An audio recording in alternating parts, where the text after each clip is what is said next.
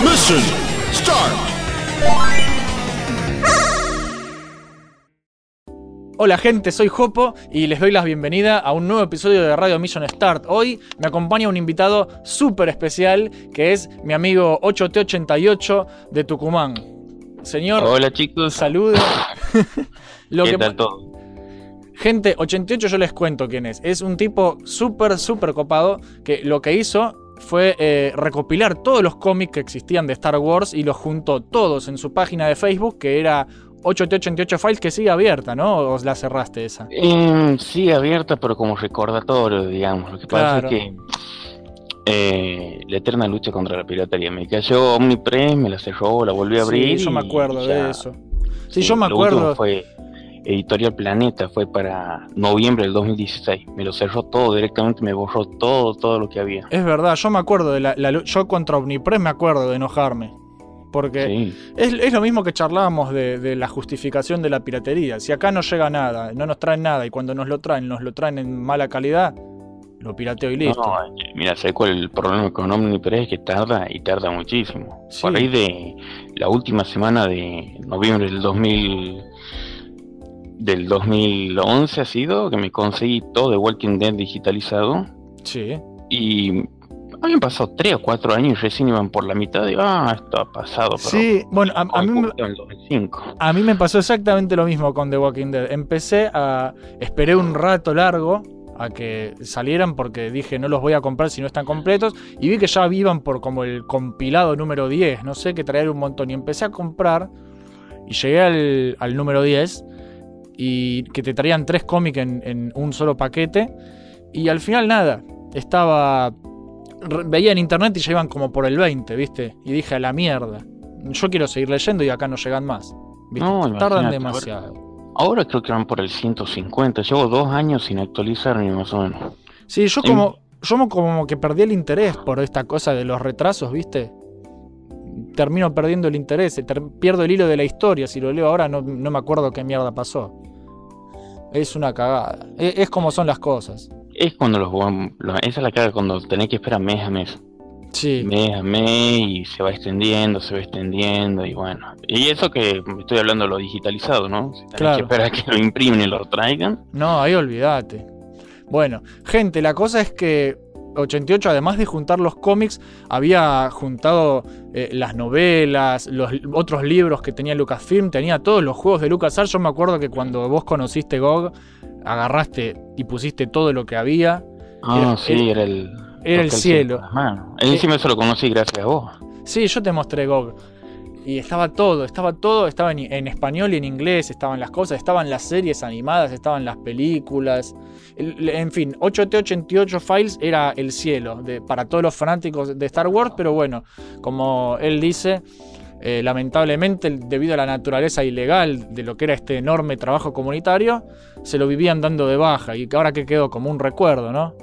Sí, lamentablemente sí, metí una carta larguísima. eh, por ahí el problema era que me pedían muchas cosas nuevas que no llegaban a tiempo. Lo que sí tengo que reconocer y agradecer es, bueno, la, la Droid Factory, Sí. que tenemos a Cronfed, eh, Jefferson Espinosa, lo teníamos como administrador en el sitio.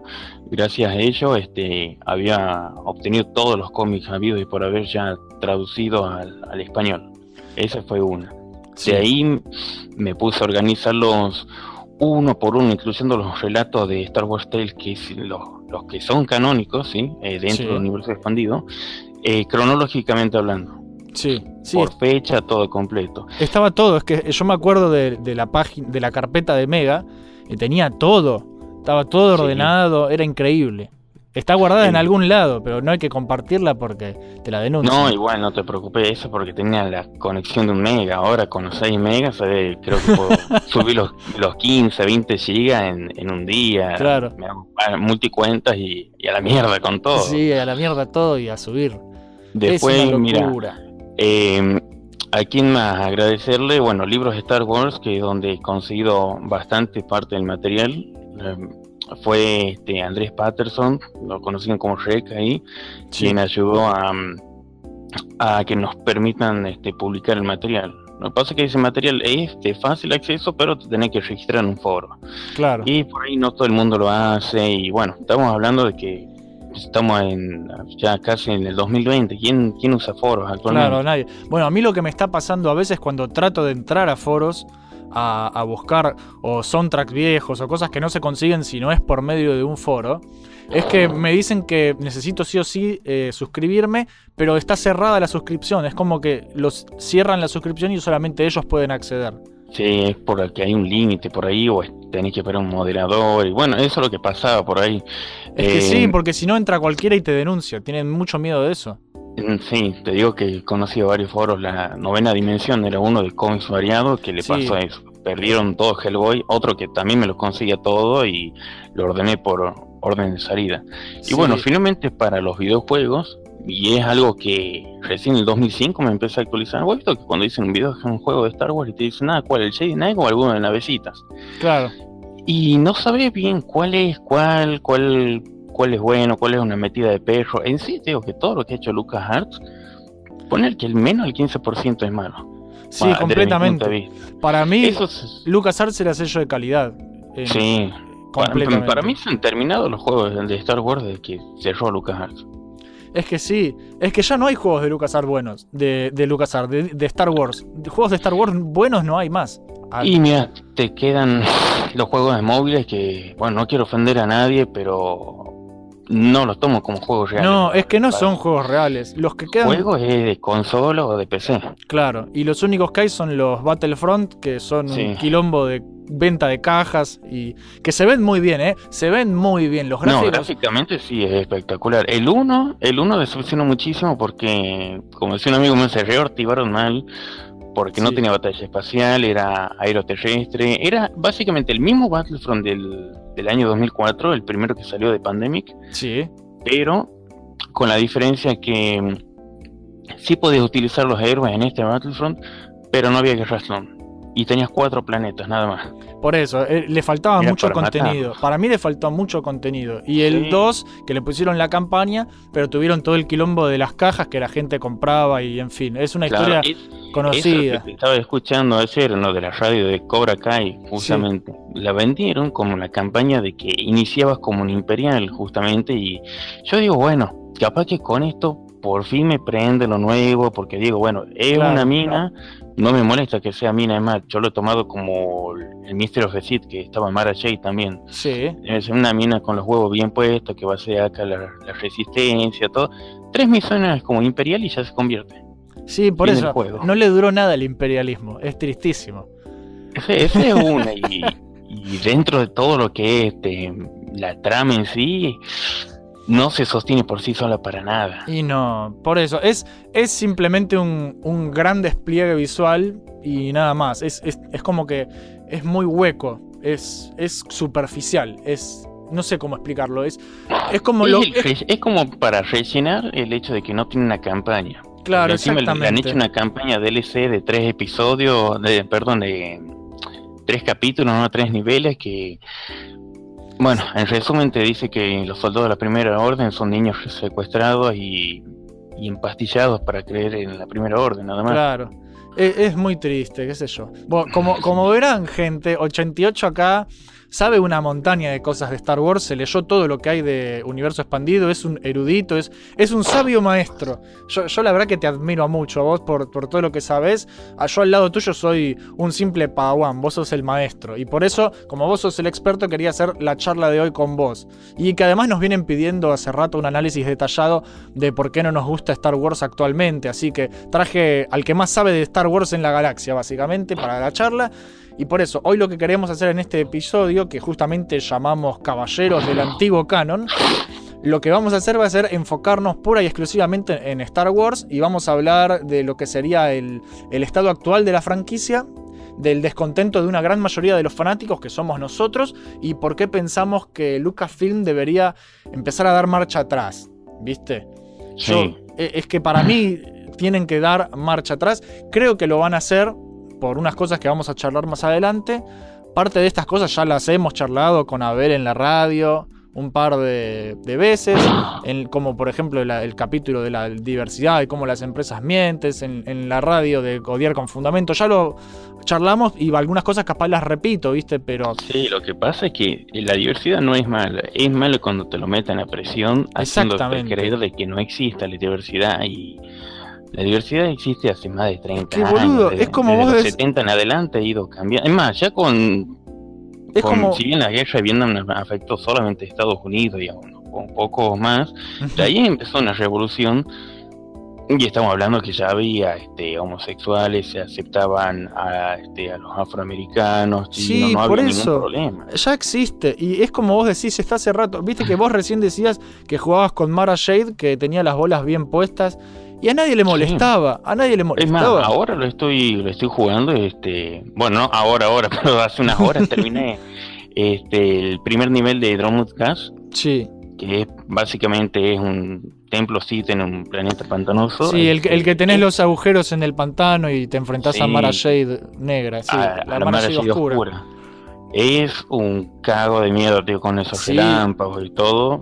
Envejeció un poco mal, pero yo ya me acostumbré No, bastante. pero son muy buenos. Yo todavía, yo todavía, cada tanto yo también juego esos juegos porque, eh, porque son mi infancia y me traen buenos recuerdos. Y esos últimos Sí. tres niveles del Mysteries of the Seed que, que ocurren en ese planeta, te cagás todo y la dificultad sube un montón. Tenés esa, No, el- esa el, especie. último nivel es, te digo, es larguísimo. Es larguísimo. Eh, yo me acuerdo que, que trataba de llegar al medio salteándome cacho el mapa porque viste que baja el ascensor y vas a la final. Sí. Pero si no es un quilombo, es un quilombo y tenés esas panteras grises Ah, el- horribles. sí, creo que es como un cerdo lobo o algo así. eh. es un quilombo. Hace dos saltos te muerde y te cagas muriendo. Sí, por- es todo. es, es Ah, un bueno. bardo.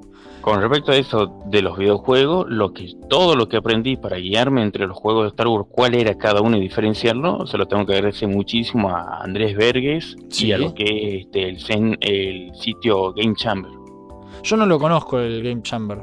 Me- lo que hizo Andrés fue directamente conseguirse todos los videojuegos de Star Wars y hacer un review uno por uno desde el punto de vista como fanático, como diseñador y, y como gamer. Es diseñador de videojuegos, así que... Ah, eso, eso está muy bueno para ver algo. Yo lo voy a ver entonces, para que me lo Sí, anoto. es- ¿Cómo se llama? Game Chamber. Sí, em, lo vas a encontrar en Facebook y si no es www.swgamechamber.net.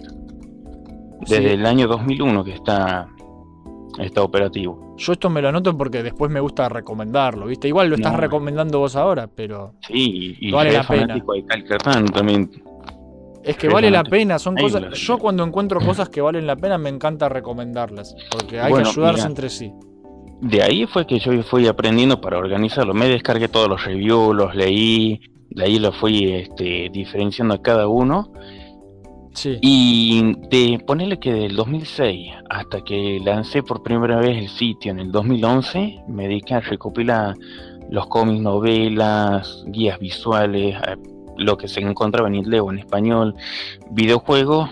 Y el problema que pasa con los videojuegos es que no todos se adaptan bien a los nuevos sistemas. Claro. Por lo tanto, era instalarlo, pasarlo completo para ver que no haya ningún problema, solucionarlo cada problema que llegase a pasar Sí. incluso los juegos de DOS, que incluso eh, había subido una guía para jugar los juegos de DOS antes que aparezca GOG. GOG. Sí. Que nos salvó la vida a todos, gracias. Sí, me- sobre todo con Sombras del Imperio, te digo, Sí, porque era un quilombo hacerlo andar.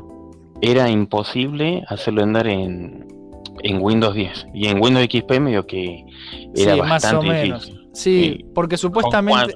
Yo, a mí me pasó también con, con un par de juegos, otros juegos de LucasArts y de otras empresas que tienen, eh, se llama instalador de 16 bits, tipo, em, es Indiana Jones y la máquina infernal, eh, un montón así de juegos Ah, que, las aventuras gráficas. sí, las aventuras gráficas dentro de todo las te salvas con el Scum BM. Pero hay a- algunas cosas que igual es difícil hacerlas andar, por eso GOG la verdad que siempre nos salva las papas del fuego, muchas veces. Yo por eso estoy No, muy contento.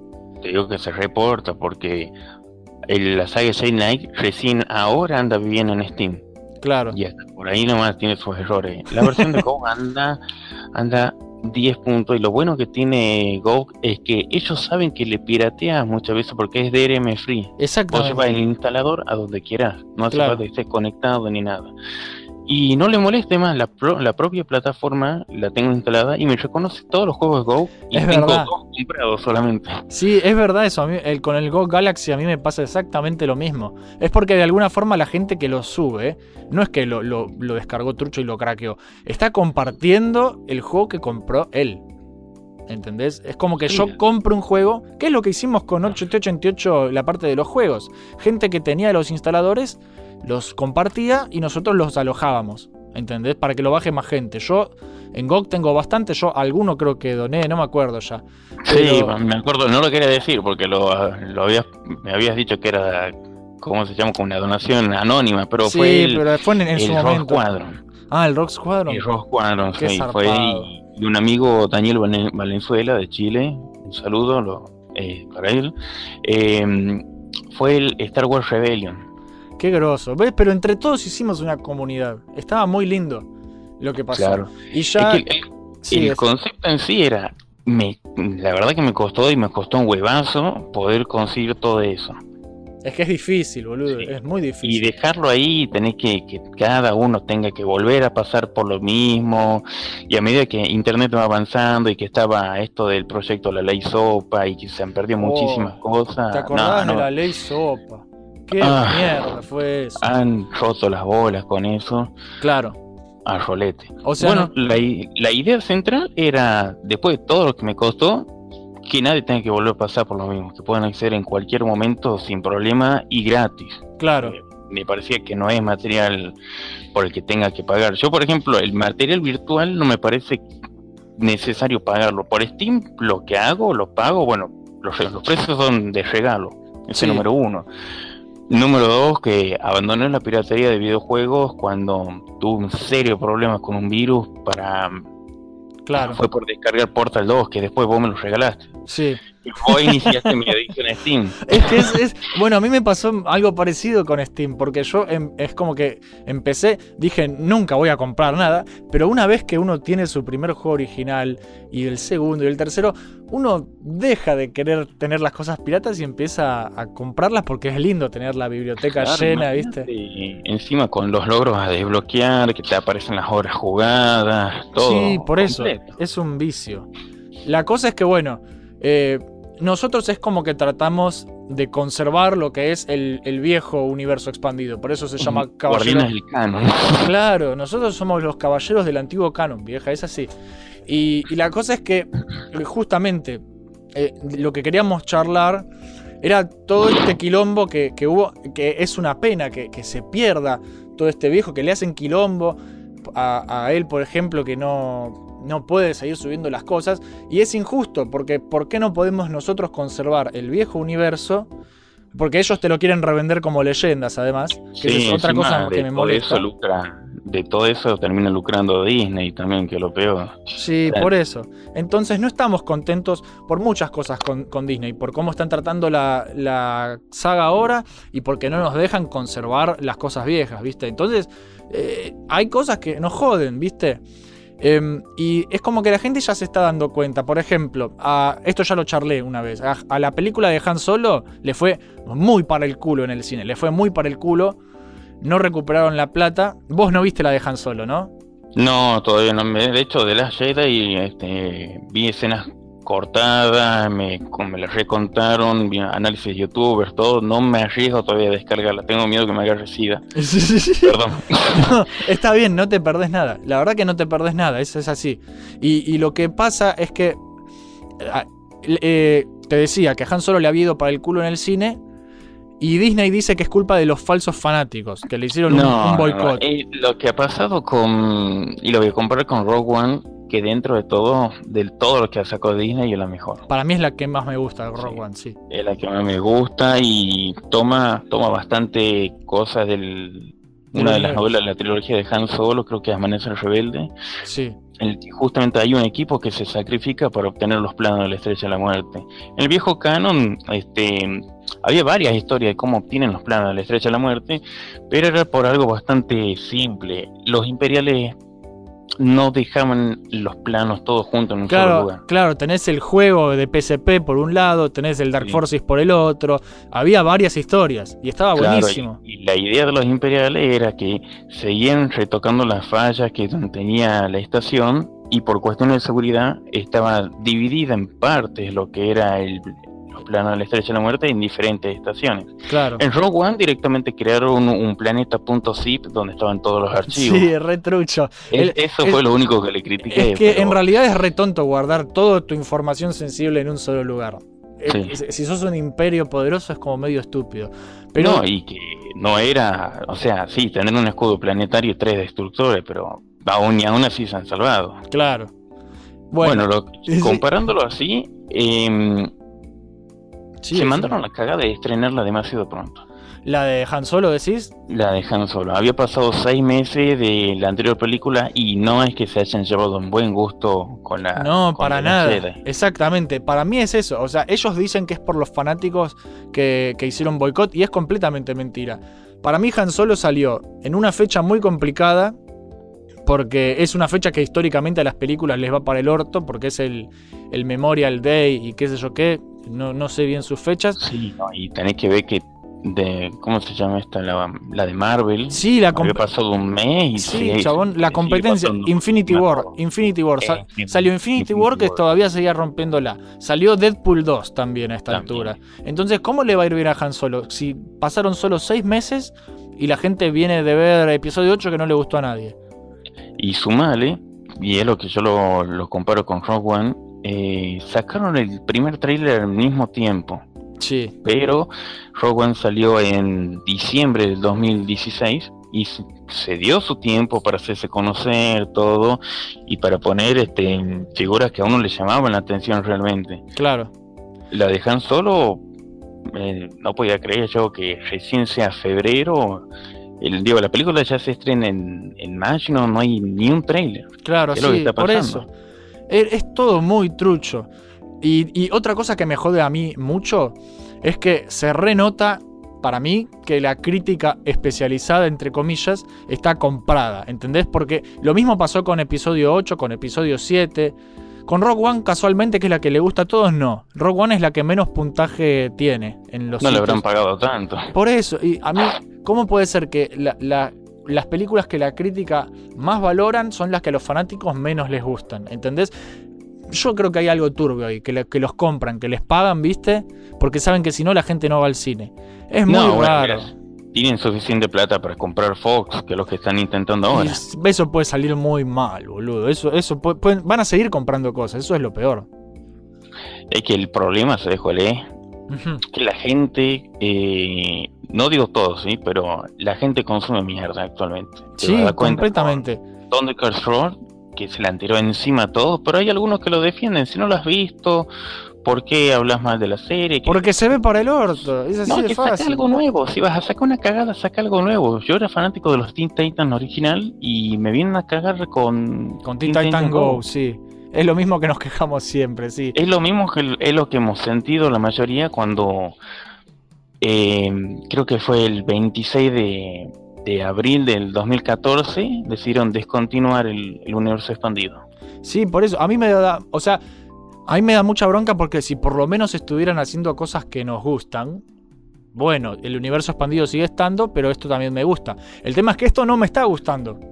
Porque encima, como si fuera poco todo esto, que, que la película era floja, que era- no era necesaria, que no tomaba riesgos, que salió en, en- en una fecha de mierda con mucha competencia y todo eso, como si fuera poco, a- yo le digo a la bruja, Kathleen Kennedy, le pareció, Oh. le pareció una idea maravillosa forzar todo lo que es su agenda política en las películas que está haciendo, porque ella siente la necesidad de contentar a todos estos grupos modernos LGTB y demás con la inclusión ridícula de personajes variados que se siente, es lo que decíamos antes, se siente forzado. Antes Y, eh, mira, ahí, tenías a Mara es Jade, donde- Tenías a Mara Jade y no le importaba a nadie, si era mujer, si era un trabo, si era... Ahora tiene que haber el- un, un robot feminazi, Lando Carlisian tiene que ser pansexual, ¿viste? Meten, inventan pelotudeces y se siente forzado. Es que el problema es ese, se, se dedican a vender por medio de lo que es la sexualidad del personaje y por lo menos desde mi creencia, la, la elección sexual de un personaje no afecta en la trama en nada. Es que no tiene que afectar en nada. No te tendría ni que importar. ¿Entendés? No, porque la trama se va a seguir sosteniendo, sea lo que sea que le guste. O sea, la, la película es sobre contrabandistas, o sobre una guerra, o sobre robar los planos. Claro. No, no es sobre quién se lleva la cama y quién no.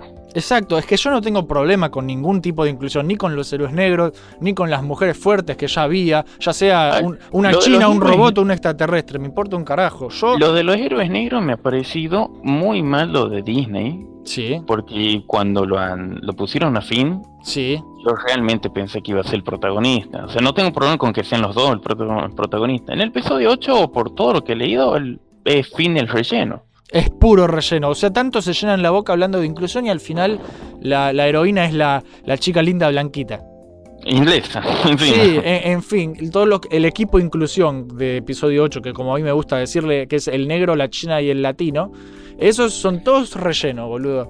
el Entonces, latino lo deja en el segundo lugar entonces encima. ¿qué me hablas de diversidad? Está forzado eso, es una mentira. No sé si sabías que lo mataron a Luke porque Kathleen Kennedy decidió que las mujeres no podían identificarse con un Jedi hombre. Ay, déjate de joder. Kathleen Kennedy es, es- es una vieja pelotuda. Yo la verdad que la odio esa mina. O sea, no, y a rasgo de eso es que están por de cabeza según las últimas noticias. Digo, y ¿no? sí, ahora vamos a charlar al final de las últimas noticias porque se ve que se va todo al carajo. Todos estos nuevos personajes diversos están metidos por sus características raciales, no porque el personaje lo necesite. Eso a mí me rompe las pelotas completamente. Y está mal, está mal meter lo que es tu agenda política antes de la historia y los personajes, ¿entendés? Es que ya no sabes si están, si tomaron lo que es la marca para generar realmente lo que decían para los nuevos fanáticos, para, por, ¿cómo te puedo decir? Se supone que borraron el universo expandido porque era demasiado grande y desordenado para que los viejos fanáticos lo sigan. El Sí. universo expandido siempre fue totalmente opcional. Desde cualquier punto, cualquier serie que vos quieras leer, se interconectaba con otra, pero no era obligatorio. Vos podías seguir solamente lo que te guste. claro. Y te digo yo que, mira, Si vos te leíste honestamente, todo. Sí, mira, desde el, el amanecer de los Jedi hasta lo que ha sido la mitad de la Guerra Civil, Guerra Civil Galáctica, me lo venía leyendo uno por uno todo para asegurarme que la cronología sea exacta y no haya algo que me haya salteado o que tenga alguna falla. Hay cómics buenos, hay cómics malos y hay, bueno, No, yo las- no- a ver, yo no, hay que evitarla. Es que yo no digo que todo el universo expandido sea bueno. Yo leí un par de cosas. Hay unos clones que viajan en paraguas que me parecen re pedorros. Hay, hay de Ah, todo. sí, Hay de es todo. Pero por eso, nadie dice que, que el universo expandido sea todo perfecto. Claro, pero esas historias estaban para entretener. Claro. Lo que venden ahora es agenda política. Exactamente, y a mí me rompe las bolas. A nadie le gusta que le metan ideologías por el orto, ¿entendés? Y por supuesto, por esto hubo grupos de fanáticos que piensan distinto, que no se bancan estas películas, y dentro de ese grupo están los, los chicos estos que hicieron este boicot virtual, que es gente que dijo no voy a ver la película. Y echarle la culpa a ellos me parece completamente ridículo, porque no es Y culpa de no ellos. solamente es ridículo, es, me- es echarle la culpa a un boicot comercial que no creo que sea internacional y enorme, es de mediocre. Es no, querer aceptar que la película no sumó porque no ha sabido llevar un- una buena técnica de mercado y la ha estrenado en una fecha a seis meses de una película que la toman como un bodrio, que incluso están, están pidiendo firmas para des- descontinuarla. Sí, eh, estrenan algo demasiado seguido y la gente de a poco se empieza a dar cuenta de que sacan más rápido películas de Star Wars de lo que están sacando ahora juegos de Assassin's Creed. exactamente. Uno por, Ay, por año te quieren Es verdad eso, es terrible. Te lo pones a pensar y es terrible. Una por año y ¿qué es lo que pasa? Cuanto mm, hay muchos fanáticos que dicen sí, vamos a tener una película por año, qué bueno, cuanto más mejor. Ca- No. Cantidad no es calidad. Exactamente, cuanto más mejor no es bueno. Es, para mí es malo. Es- es- si- o sea, el que mucho abarca poco aprieta. Es así de fácil. Y, Eso y- lo, lo aprendió Dark Horse, lo terminó aprendiendo por las malas. Sí, Eh, si bien las historias venían bastante bien, además yo seguía bastante y me pegó realmente mal este, lo que ha sido eh, Dark Times, sí. que le dieron un final apresurado. a mí me encanta Dark. Times. Me encanta. Es- Dark y encima es brutal, es bastante seria, es bastante adulta. Es real. Y se va interconectando con los cómics de Vader y de Purga. Sí. Lo que aprendieron fue, en vez de sacar uno cada mes, sacar cinco al año. Y de ahí la, la trama fue elevándose mucho mejor. Había que esperar, y había que esperar muchísimo realmente. Pero valía la pena. Es que valía la pena. O sea, a mí me parece súper poco profesional echarle la culpa o a la comunidad que es tóxica. O sea, no es solamente es mentir como un campeón, sino es. Le están faltando el respeto a la gente que te da de comer, ¿entendés? Están, están matando el mismo mercado que es el que necesitaba para mantenerte adelante. Lo mismo pasó cuando sacaron el- la novela esta, Un Nuevo Amanecer, que Sí. era la, la novela previa a la serie Rebels, Ujú. Que no, que era por boicot, que es... Nadie va a leer una novela de la serie que no ha salido todavía porque no se enganchan con ningún personaje y lo que no logran entender es que el público lector es menor que el público que lee cómics. No, es que olvídate. Es, es muchísimo menos de lo que ven películas. no Yo, sabido yo- yo creo que, yo creo que de, de todo lo que sale de Star Wars, la mayoría va a ver las películas, después vienen los que juegan juegos, después, eh, en menor medida, los que leen cómics, y por último, al final de todo, los que leen las novelas. Esos son, los, son las, las- los que menos personas hay, son los que leen los libros. Eso casi no hay gente. ¿Entendés?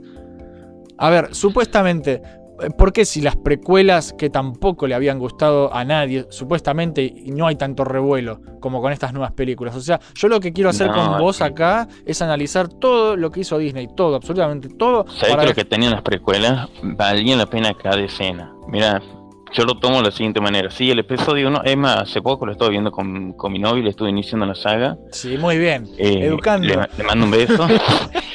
¿Qué es lo que pasó? Hemos empezado con el episodio del 4 al 6. Sí, Sí, lo único que por ahí era levemente lamentable era lo de los Ewoks. Y uno va como que va comprendiendo que es diferente un invasor a alguien que conoce lo que es el terreno. claro.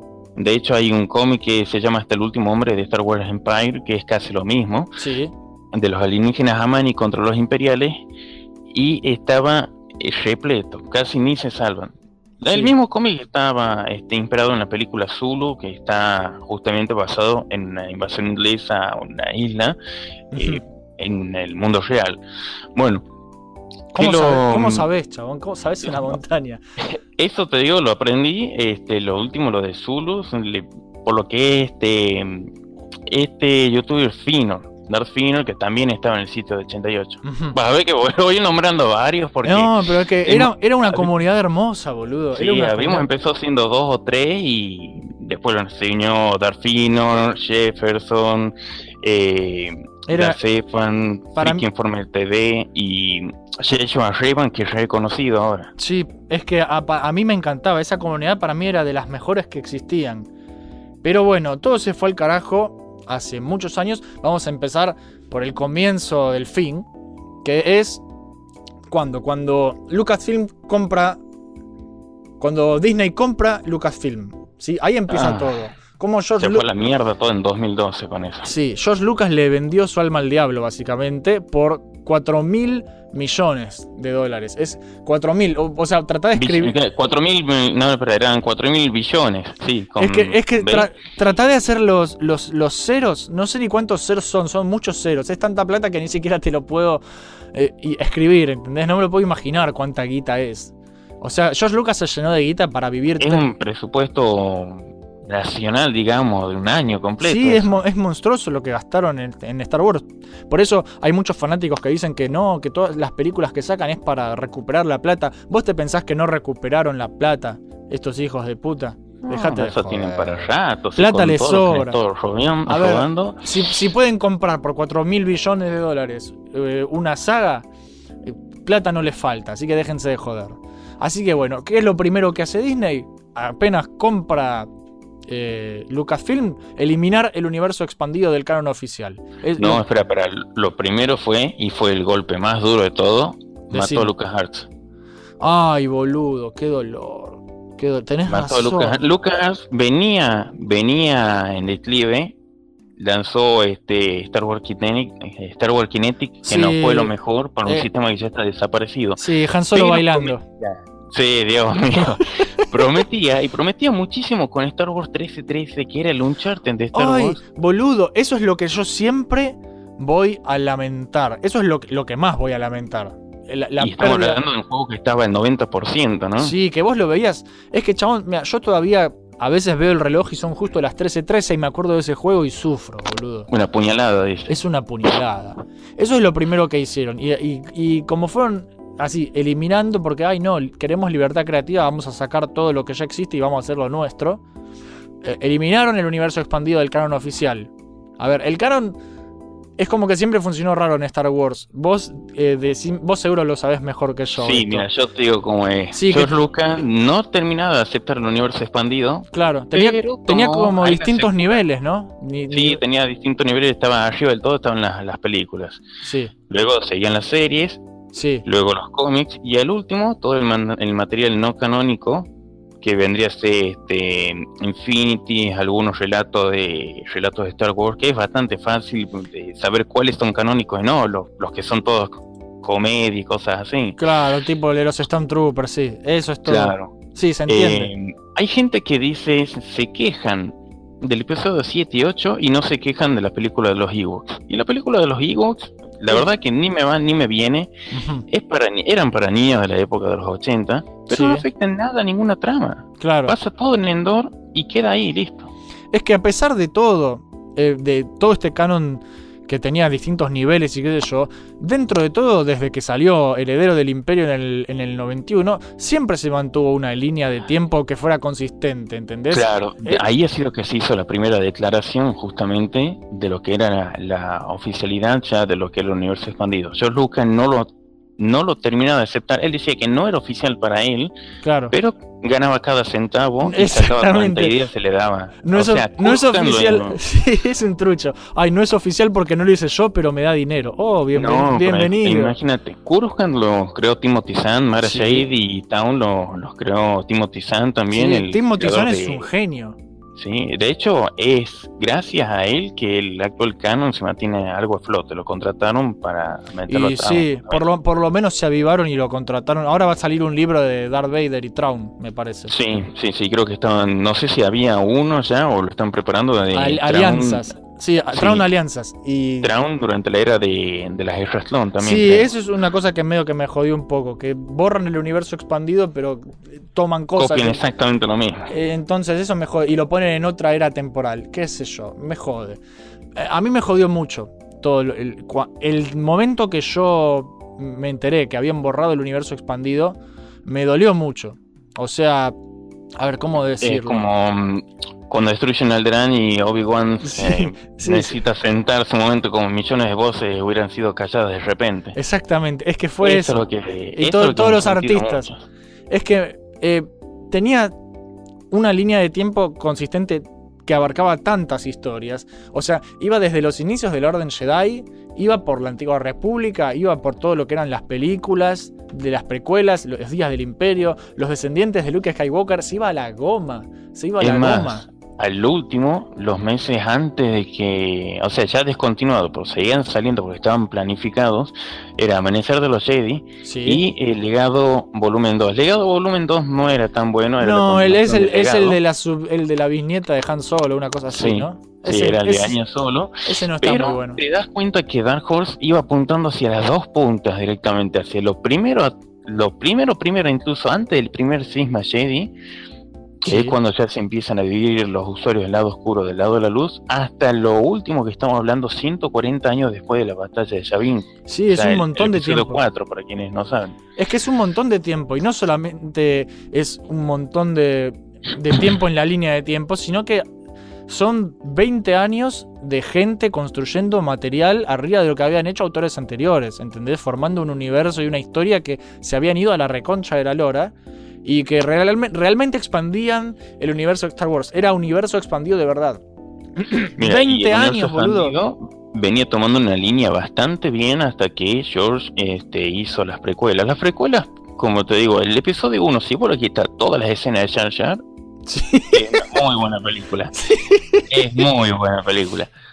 Y el episodio 2, si le cortas, este, y la, la verdad que lo han achado a Hayden Christensen por eso. Es, es como que la moquea un poco la, No es muy pero buen actor, sí, no es muy No, buen y que actor. por hecho creo que el problema no es que los actores, sino el director. Eh, George Lucas para mí eh, las primeras pelis, la, las- la primera peli la hizo bien de pedo para mí. El, sí, el episodio, es más, vos ves el episodio 4 y hay algunas actuaciones o guiones como que medio flojea, pero a pesar que es, incluso la película es totalmente autoconclusiva, nadie sabía que iba a ser Ali el Imperio Contraataca.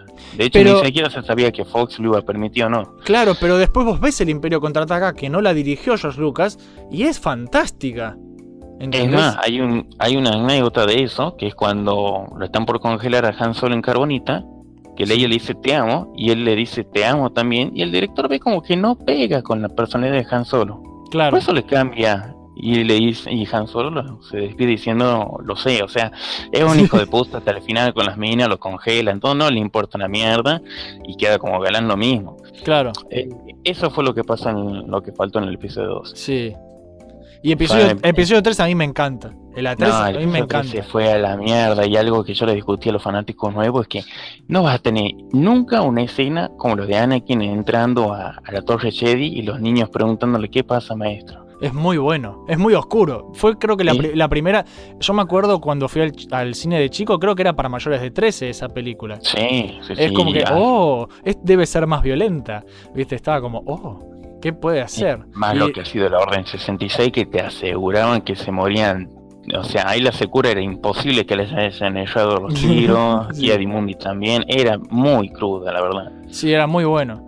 Bueno, pero Ahora el- no. la cosa es que después, eh, nada, todo lo que era material universo, volviendo a lo que es el tema del universo expandido, ¿cuál fue la excusa de Disney para tirar todo ese trabajo a la basura? Hacer nuevas historias. Sí. Con la voz de Kathleen Kennedy te salió. Sí, no, es que, eh, ¿sabe que Me rompió las bolas realmente. Es Es, que- es una cosa que incluso lo dejó de hablar porque me, me levantaba la térmica, como- como dicen. Sacan nuevas historias, pero terminan tomando las cosas que ya existían de antes, Sí. como los inquisidores, Traun. eh, por lo menos a Traun le dieron el. Este, A Traun lo respetaron bastante. lo lo respetaron menos. bastante y además de eso dijeron que era creación de, de Timothy Zahn. Es que, chabón, si vos no me respetás al almirante Traun, yo voy y te prendo fuego Disney. ¿Entendés? No, no, hay cosas con las que no podés de- joder. Ah, el gran almirante. no, Es no de me- los tres mejores personajes del universo expandido, que está Sí. él, está Mara Jade y Kyle. Sí, Kyle Katarn, el viejo Kyle. Toda la basura. Toda la Sí. basura. Kyle Katarn creo que ahora se llama Diego Luna. Sí. Sabés que yo pienso lo mismo. Yo pienso lo mismo. Así que, ¿Cómo, cómo es que se llamaba en la película? Cassian Andor. sí, Cassian, el capitán Cassian Andor. Sí. Es, porque si vos te fijas era bastante oscuro en, en la película en Rogue One, no tiene problema en matar a... Sí, eso me parece. Bueno, eso me encantó de- del principio de Rock One. Me encantó que el- empieza la peli y el tipo mm, le chupa un huevo, mata a su amigo, que era rebelde también, porque no quiere que se le escape de nada. Eh, Muy oscuro. Bueno, ¿ves? Ah, Rogue One es la mejor. Yo no entiendo por qué es la que la gente dice que es la peor de todas. Para mí, Rogue One es la mejor de las nuevas Es más, películas. Rogue One iba a ser aún mejor, ¿no? Estaba filmada hasta el 80% cuando Sí. decidieron volver a rehacerla. Lo mismo que pasó con Han Solo, que cambió de director. Bueno, este, pero Han Solo le salió para el orto. Han Solo salió. Han Solo yo- para mí es la peor de todas las que salieron. Es que le bajaron un cambio. Ahí Sí. le bajaron un cambio. Si hay, si hay algo que me gustaría ver realmente es la otra versión de Rogue One. Porque si vos te fijas Sí. en todos los trailers que han salido, están Sí. hechos con escenas, eh, Escenas- escenas que nunca se usaron. Eso es verdad. Yo lo quisiera ver algún día. Pero es como Sí. los, los fanáticos de, de. ¿Cómo se llama? Los fanáticos de Liga de la Justicia que quieren ver la versión oficial de Zack Snyder que nunca la van a ver. Es. No va a aparecer nunca eso. Porque. Lo cual es una lástima, porque sabés cómo ganar en guita con eso. Es que eso es lo peor. Son tan tontos que. que No tengo ni idea. O sea, yo todavía me pregunto por qué este. ¿Cómo es que se llamaba este? Krennic, Sí. uno de los primeros trailers, es Krennic caminando a, través del, De la playa. Sí, no Y aparece. uno se, se pregunta, o sea, para que un, que un alto este rango del imperio se largue en un campo de batalla, eso no pasaba nunca. solamente lo he No, visto fue, con- fue- es que fue muy bueno. Hay muchas escenas así súper épicas que, como el Tai que aparece justo. Eso me quedo pensando, o sea, Jin Erso contra el TIE Fighter, eh, para mí ha sido lo mismo Claro. que Kyle Katarn contra el TIE Bomber. Sí, es como- como- es como-. Exacto, es como, ¿cómo vas a zafar de eso? Y, y no te lo mostraron porque lo cambiaron todo. Y ¿Entendés? habría sido una muy buena escena, te digo, ¿no? Muy buena, pero vos entendés cómo, eh, con todo lo que hacen, todas estas. Ellos dicen, ¿cómo- o sea, ¿cómo no se van a disgustar los fanáticos? Esa es mi pregunta. Si vos después de 20 años de contenido tirás toda la basura y tomás malas decisiones, es obvio. escenas de casino, escenas de Ay, casino de- relleno. Oye, ese casino yo lo odio. Es obvio. O sea, es muy obvio que el grupo de fanáticos más viejo, que somos nosotros, se va a enojar. Es recontra obvio. Ah, pero si no estamos de acuerdo, somos todos unos haters, ¿viste? O falsos fanáticos. Eso a mí me rompe Ah. las pelotas, que me digan falsos fanáticos cuando yo soy más. Mira, falsos fanáticos son los posers y que empezado a salir a rolete cuando se estrenaba el episodio 7. Sí. Yo me acuerdo que había gente que incluso me decía fracasado porque me gustaba Star Wars. Y lo vi con fotos de perfil con la espadita roja. Sí, ahora está de moda. ¿viste? Ahora está de moda. Ahora ser nerd es cool. Ese es el tema. Yo soy nerd de antes de que fuera cool, pelotudos. Así que váyanse a la mierda. Con, ay, sos un falso fanático. Después les, les haces una pregunta más o menos rara y no te saben responder. Así que. Oh, cierto. Eso es lo que, lo que veníamos hablando antes de, de iniciar la radio, justamente. Eh, 8T88 Files tenía un, un grupo de Facebook Sí, yo estaba tipo ahí. foro, sí, que lo, había- lo- lo puse a, a Pedro para que pueda moderar un poco, porque estamos hablando que ascendía de las 5.000 personas para arriba. Sí. Y eh, a la larga, que era un grupo para hablar del universo expandido, venían empezaron a hablar de lo nuevo, de lo nuevo, y bueno, Sí. no iba a censurar a nadie, así que le cambié a la cantina de 88. Yo me retiré, me fui a la mierda. Es que sí, es que era mucho quilombo. Era mucho quilombo. ¿Qué es lo que pasó? Hizo un nuevo grupo exclusivo del universo expandido y la, la única condición era tomar como que si nunca se hubiera fabricado nada de Disney. Venimos a hablar de esto y listo. Habíamos hecho un grupo de lectura, venía todo bien. Y empezó a caer gente de otro grupo A tirar bardo. Sí, yo me a tener acuerdo. bardo solamente. Me, me jodió bastante lo que venían a tirar bardo. Después me jodió y, eh, y era uno de los principales problemas. Pibes que no tenían idea del universo expandido, solamente ponían fotos para preguntar de un personaje e ir a otro grupo y armar bardos defendiendo el universo expandido sin haber este, Es que. ni intentado leer nada. Es gente que quiere hacer quilombo. Yo no entiendo esta gente. ¿Qué sé yo? Gente muy Es bardo pelotuda. para ser bardo.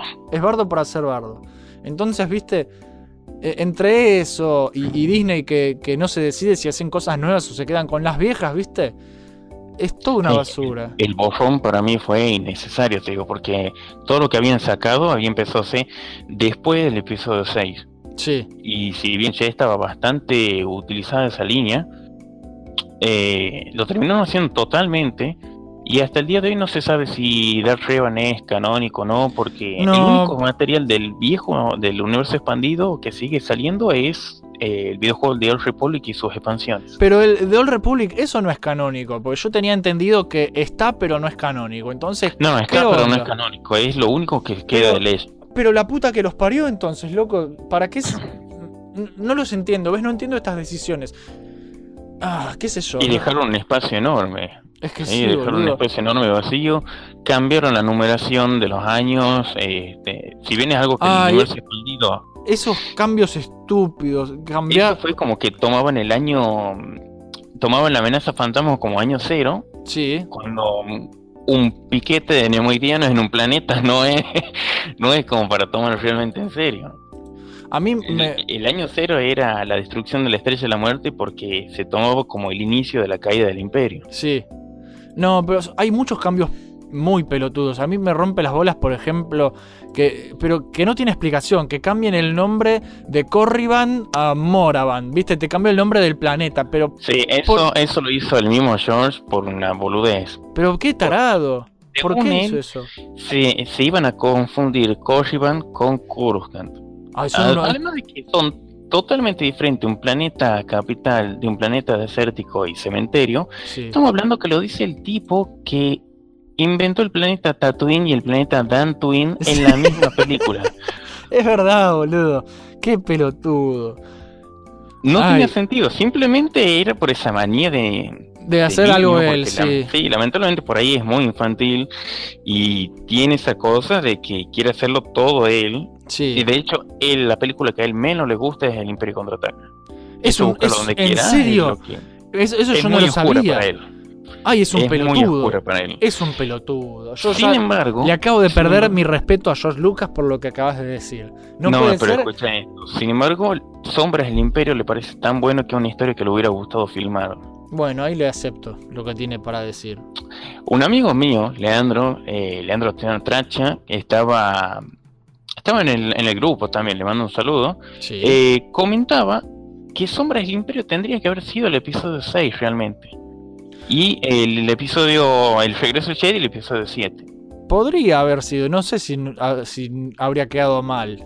Porque te- tenías. Te digo, en ese espacio temporal hay, creo que pocos cómics y novelas, pero que es el que más destaca y es la, eh, ha sido la puñalada más fuerte de descanonización, descanonización- de descontinua- de, de sacarlo del canon. Claro, sí, descanonización se dice. No, pero es una pija. Eh, o sea, a ver, ya hablamos de, de, de, de los juegos, ya hablamos. De 1313, que en paz descanses. Sí, después estaba Fist Eh, Assault, que era sí. como Call of Duty de Star Wars, poco, poco y nada se pudo ver, Sí. pero prometía bastante. Y que y supuestamente ahora estaban haciendo un buen juego de Star Wars y lo cancelaron también porque se quieren enfocar en otras cosas. ¿Qué sé yo? Sí, e- eso me jodió también. Estaba el, el Attack Squadron, que era el primer juego de la era Disney, Sí. que era como una especie de eh, multiplayer Ah, yo lo vi, de- me recordaba, me recordaba mucho al, al Rock Squadron eso, yo me acuerdo, yo lo vi, que se podía entrar a la beta en internet y lo sacaron. Lanzaron la beta y no pasó dos meses en lo que lo cancelaron al juego. La puta madre, loco. Por fin que sacan algo bueno y, y lo anulan ahí nomás. Sí, por eso, es tristísimo.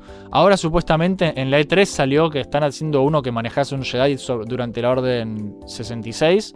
Claro, es en, en ese espacio temporal. Habrá lo que ver. malo de eso es que ni siquiera arte conceptual han querido mo- mostrar. Nada, mencionaron el nombre creo, que no me lo acuerdo ahora. pero- Sí, pero ¿sabes qué lo pasa? Es muy común que el nombre en sí, estamos haciendo un juego y nunca más la vida vuelve a ser más nada.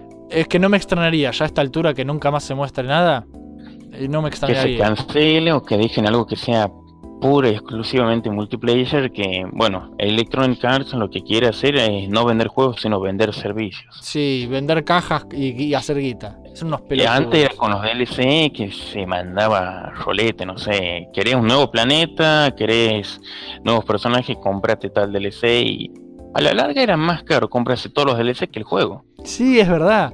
Eso me pasó con más de un juego, pero qué sé yo. Me rompe Y las lo- pelotas.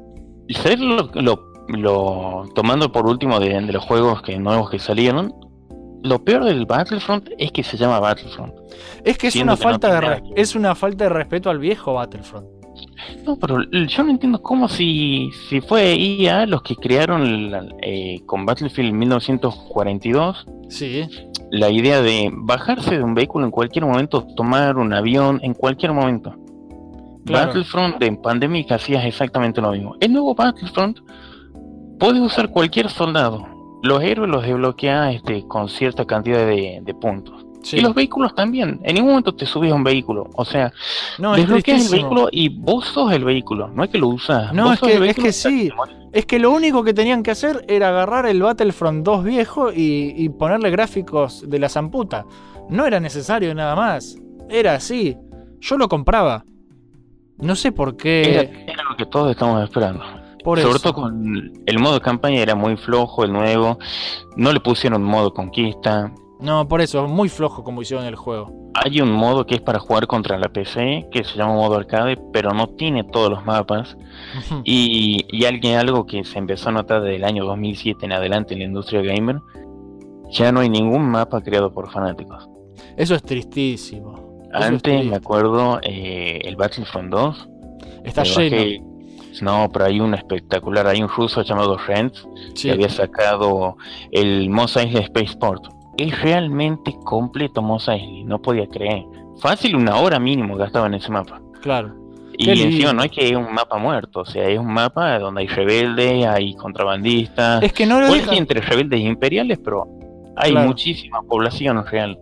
Bueno, pero cada vez dejan que menos fanáticos participen de las cosas. Es como, es como la manía de Josh Lucas de si no lo hago yo no es posta. Es raro. No, pero no solamente eso, es en, en toda la industria. Mira, cuando salió Republic Commando, Sí, eh, juegazo. increíble. Eh, fue, fue el, creo que fue el último que hizo 100% LucasArts, sí. sin intervención de otros estudios. Eh, hasta el día de hoy se espera una segunda parte, creo que nunca lo van a tomar. No, no va a salir nunca, pero sería genial una campaña cooperativa a lo Payday, pero con... Ah, espectacular. Ah, sí. eso sería glorioso. El juego venía con un pack de creaciones de, de mapas, lanzado por la misma empresa. Te estaban incentivando a que vos crees tus cosas. Sí, pero ya no hacen eso. No sé qué les No, ahora es todo pagar. Ahora quieren hacerlos ellos y vendértelos. Es, es así. Bueno, Más con, con la empresa que hemos ido a caer. sí, Bueno, sí. mira, lo del universo expandido, lo único bueno que tomo que no esté en la continuidad actual ¿Mm? es que no le están cagando. Sí. No se puede cagar algo que está ahí, que está congelado y queda ahí. Y por Porque- suerte. Lo podrían haber hecho con un, un universo alternativo como hicieron con Marvel. Claro. Ah, La justificación era que no, que iban a confundir a los fanáticos. claro. Hablando de, de Marvel, ya que estamos, vamos a hablar de lo, lo que son los cómics. Eh, ¿qué, te, Oh, ¿Qué te pareció? ¿Qué- Dios, ¿por ¿Qué, qué? pensás de, de- de que Disney le haya sacado la licencia a Dark Horse y se la haya dado a Marvel?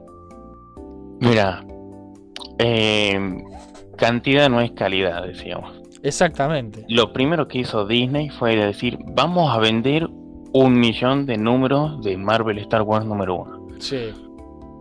Yo me Sí. lo descargo pirata Sí. y antes de, de avanzar a tercera o cuarta página, digo, bueno, es obvio que a poner una pelea con Darth Vader y Luke en, no sé, el número 10, el número 5, cuando muchos están desesperados. Claro. Termina el cómic y ahí nomás está el inicio Sí, de la- en el número uno, a mí también me En el sorprendió. número uno. A mí me sorprendió eso. Y otra cosa que charlábamos antes de que nos pusiéramos a grabar la radio era esto de, de la mentira de, de las ventas del primer cómic, diciendo sí, El- vendimos un montón, con el viejo truco, el viejo truco de. ¿Cómo es? las portadas variantes. Sí, Sí, de las portadas 70, variantes. Creo que 70, habían comenzado con 75 portadas y no sé si se expandió hasta 100 por- portadas alternativas. Hijos de puta. Obviamente a roletas, sí, pero vendes mierda. Y sí, porque tenés a, a una persona que te compra 10, 20 cómics porque quiere tener distintas tapas. Pero es una mentira. Ay, mira cuánto vendimos. Es un verso, boludo. Es que ahí está el problema. Dark Horse, cuando vendía, te vendía, mira, Jack and Cross, Sí. el James Bond del Imperio. Sí. Ya con eso ya tenía, porque había muy pocos cómics vistos desde el punto del Imperio. Sí. Y además que el tipo le hacía recontra bien, eh, la historia estaba muy bien contada, tuvo dos arcos argumentales nomás antes de la cancelación, tenía mucho futuro y sobre todo porque Sí. de a poco se iba viendo la historia de él, del pasado, de cómo influyó las batallas de Coruscant en él y cosas así. Sí. Ahora es como que, mira, no te voy a mentir, mucho no he llegado a leerlo. Hasta la época que yo estaba actualizado con los de Marvel, me decían Sí. que lo único pasable era la serie de Canon. Sí. Canon Yo leí, yo leí. Sí, yo- era la, y fue cortita, fue lo, lo que la salvó justamente. Sí. Bueno, yo leí un par de, de Marvel. Me pareció que se asemejan mucho a cómo las arman a lo que es el estilo de historieta de superhéroe, que es a lo que ellos se dedican, así que eso tiene sentido. Ah, sí, ya sé a qué te refería, a la que tenés que sí o sí comprar todos los números de todas las series para entender toda la Eso me rompe las pelotas soberanamente. Me, me hincha las bolas. Porque, ojo, Dark Horse también tenía distintas eh, historias así, distintas. eh, interconectadas, pero no Estaban afectaban interconectadas, de- pero no se afectaban. Exactamente, tenías eh, por un lado tiempos oscuros, después podías ir y comprar eh, legado, ¿viste? Tenías distintas, pero sal- salvo ocasiones especiales como Vector, no se, Sí, no se jodían ese entre fue sí. el, el único evento que hubo. Claro, Venía medio, comenzó medio flojo con Caballeros de Antigua República, más que todo por el dibujante que habían elegido. claro. Pero eh, fue remontando bastante bien y si bien el arco por ahí no se termina de sostener por sí solo, termina siendo elemental para legado. Exacto. Sí o sí lo, necesitas para legado y te unía, me acuerdo, porque lo leía todas esas series, te unía Caballeros de Antigua República, eh, Tiempos Oscuros, eh, Rebelión, que lamentablemente Rebelión la cancelaron en poco tiempo después, Sí, y por último el legado.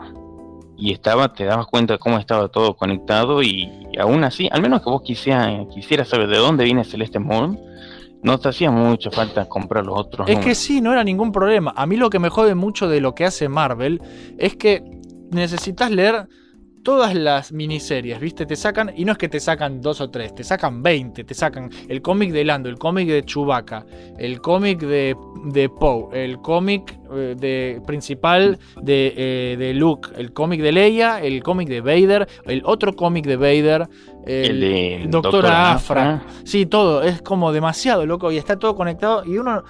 Es cantidad y no calidad, ¿entendés? Eso No, y me lo jode. peor es que no te lanzan un orden cronológico por ahí, No, porque no encima. terminan de organizarse. Por eso, tanto que se llenaron la boca diciendo no, que queremos tirar todo esto para hacerlo ordenado. Y están haciendo un quilombo.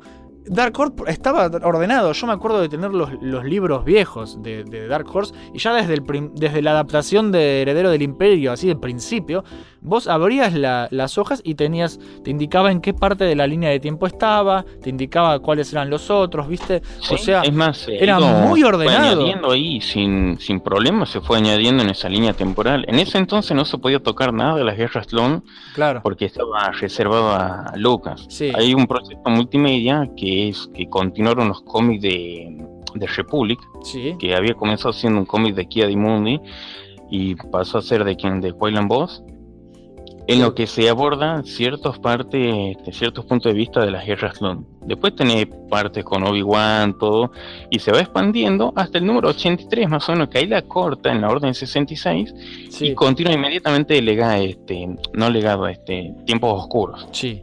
El- Inmediatamente continúa. El- la tristeza de los dinosaurios, sí.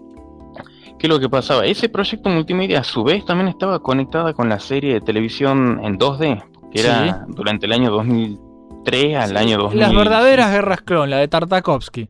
Exactamente. Y la de Tartakovsky, ¿sabes cómo, con qué varios fanáticos jodían? Con que era muy exagerada. Pero es el estilo del dibujante, eso, está re Es que bien. no solamente eso, sino que, ¿cómo te puedo decir? Está visto como relato épico. ¿Cómo ven los demás a los Jedi, justamente? Claro. Imagínate a alguien que no tiene poderes, no participa en la guerra. El mejor Es es- que el mejor ejemplo de eso, sabes que lo tenés en el capítulo que está El Mace Windu en el, el de- desierto. Que le, que- Exactamente, que el chiquito está ahí de... ahí, es- ahí te muestra perfecto. Es como los ven ellos a los Jedi. Está zarpadamente genial. El tipo tiene un. La posta, cuando tiene que narrar una historia, la tiene re clara. Tartakovsky, es un genio. Y estamos hablando de que si algo que me impresionaba, valoraba cada segundo. Estamos hablando que los episodios duraban tres minutos. Sí, y valía. Cada segundo lo hacía, lo hacía durar. Es, más, había, mm, ponele, cuando se, se enfrenta Anakin a- contra Sash Ventress allá en Chavin 4, Sí, eh, momentos de pausa, pero estamos hablando 3, 4 segundos, 5 cuando mucho. sí. Lo sabía manejar muy bien los tiempos. Sí, es que es una obra de arte para mí. Y bueno, por el éxito que tuvo, después hicieron primero la película animada de Clone Wars en 3D que odié a Ahsoka con todo mi alma en su momento. Oh, es que era infumable. Era película. infumable en la ¿Sabes película. que Lo que pasaba es que estaban mal llevados los momentos de acción para mí. Sí. Después Vale. en la serie de 3D de las Guerras Clon aprendí a, a quererla un poco más a Ahsoka. Pero al principio la odiaba, la odiaba completamente, era insoportable y no me la fumaba. A ver, Mira, sí, esa decime. serie me acuerdo. Los únicos problemas que tuvo fue lo siguiente. Eh, Filoni, el director, no tenía libertad creativa total. Y Filoni trabaja, tenía- dentro de todo, Filoni trabaja bastante bien para mí. E hizo el mejor episodio de la primera temporada de, de Avatar, la leyenda de Aang, Sí, que es cuando Zuko se disfraza el demonio azul y va y lo rescata a Aang. es que sí, labura muy bien Dave Filoni. Para mí Dave Filoni es muy grosso, muy talentoso. Es el encargado tanto de, De Rebels. de como Rebels como de la serie vieja, esta vieja. Clone Wars y ahora está haciendo Resistencia, se ve. El problema es que no lo dejan trabajar. El problema es que no lo dejan trabajar, exactamente. Para Mira, mí es una de las pocas personas competentes dentro de Lucasfilm ahora. Lo que pasaba con Clone Wars, eh, la, la 3D, primero que no tiene un, un orden cronológico cierto, porque Lucas no se terminaba de decidir muchas veces, quería Sí. reescribir, volvía una y otra vez, por eso vas a ver que Bueno, pero ahí Lucas... tenés Sí, eh, el final de la temporada 1 con Kate Bane tomando el Senado. sí, Contra hijo de puta y pedazo de personaje. es muy bueno. Es muy Y bueno. en la temporada 2 o 3 creo que es que es como la previa a eso y es una cagada de Citripio y Arturito buscando un pastel y secuestrados por Bane. Sí, es una poronga. No, yo me acuerdo de eso. Es- eso es, pero eso es, lo, es la manía que tiene George Lucas de, de ordenar, de arreglar lo que no hace falta arreglar. Es como cuando lanzó, a- que todo el mundo se quejó en su momento las reediciones de, de las películas en los 90. Eh, ah, la del 97, es cuando la cagó con sí, eh, Han Solo que dispara. espada primero. Sí, exactamente, esas cosas. O sea, eh, es un. George Lucas es un obsesivo. ¿Entendés? Y él siempre busca cómo reformular las cosas que no hace falta reformular.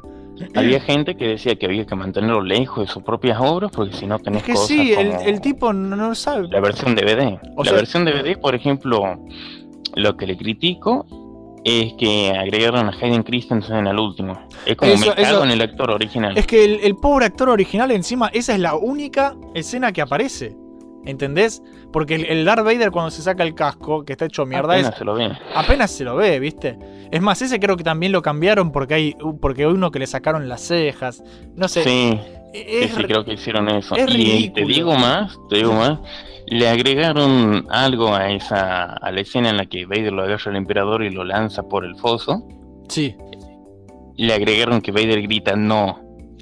No. sí, y lo lanza. Qué pelotudo. Ese es uno, pero te digo, la peor, la peor de todas ha sido el, el grito de viejo pedófilo que le ha agregado Obi-Wan en la versión Blu-ray.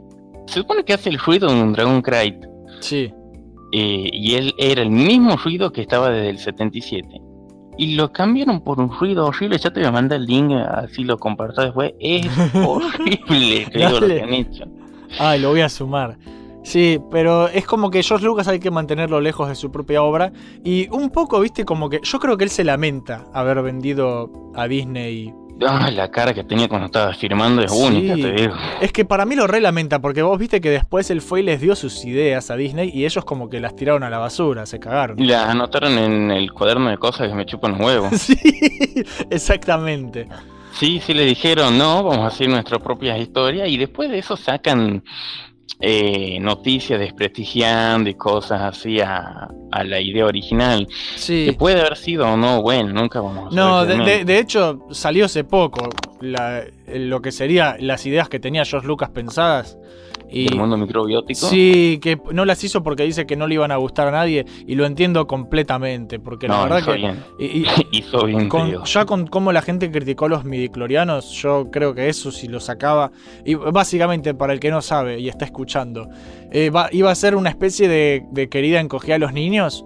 Pero, pero en Star Wars, que tipo se iban a meter, se iban a hacer microorganismos, los personajes iban a luchar contra bacterias de la fuerza, una cosa así estúpida que hay todo un mundo microbiótico y iba a ser una pelotudez, iba a ser una pelotudez y la gente le iba a odiar. La iba a condenar a la saga. Sí, iba, iba a morir completamente. y O lo- sea, las precuelas, ¿sabes lo que le critican? Y es algo que recién ahora nos damos cuenta por el avance de la tecnología, el CGI. Hay mucho Sí, por ahí que ¿sabes está que yo me doy- sobreexplotado. yo me doy cuenta ahora cuando los veo. Eh, se renota que está hecho por computadora Sí. mal. Y cuando Ahí era chico sí. no me enteraba, pero ahora me re doy cuenta y es truchísimo.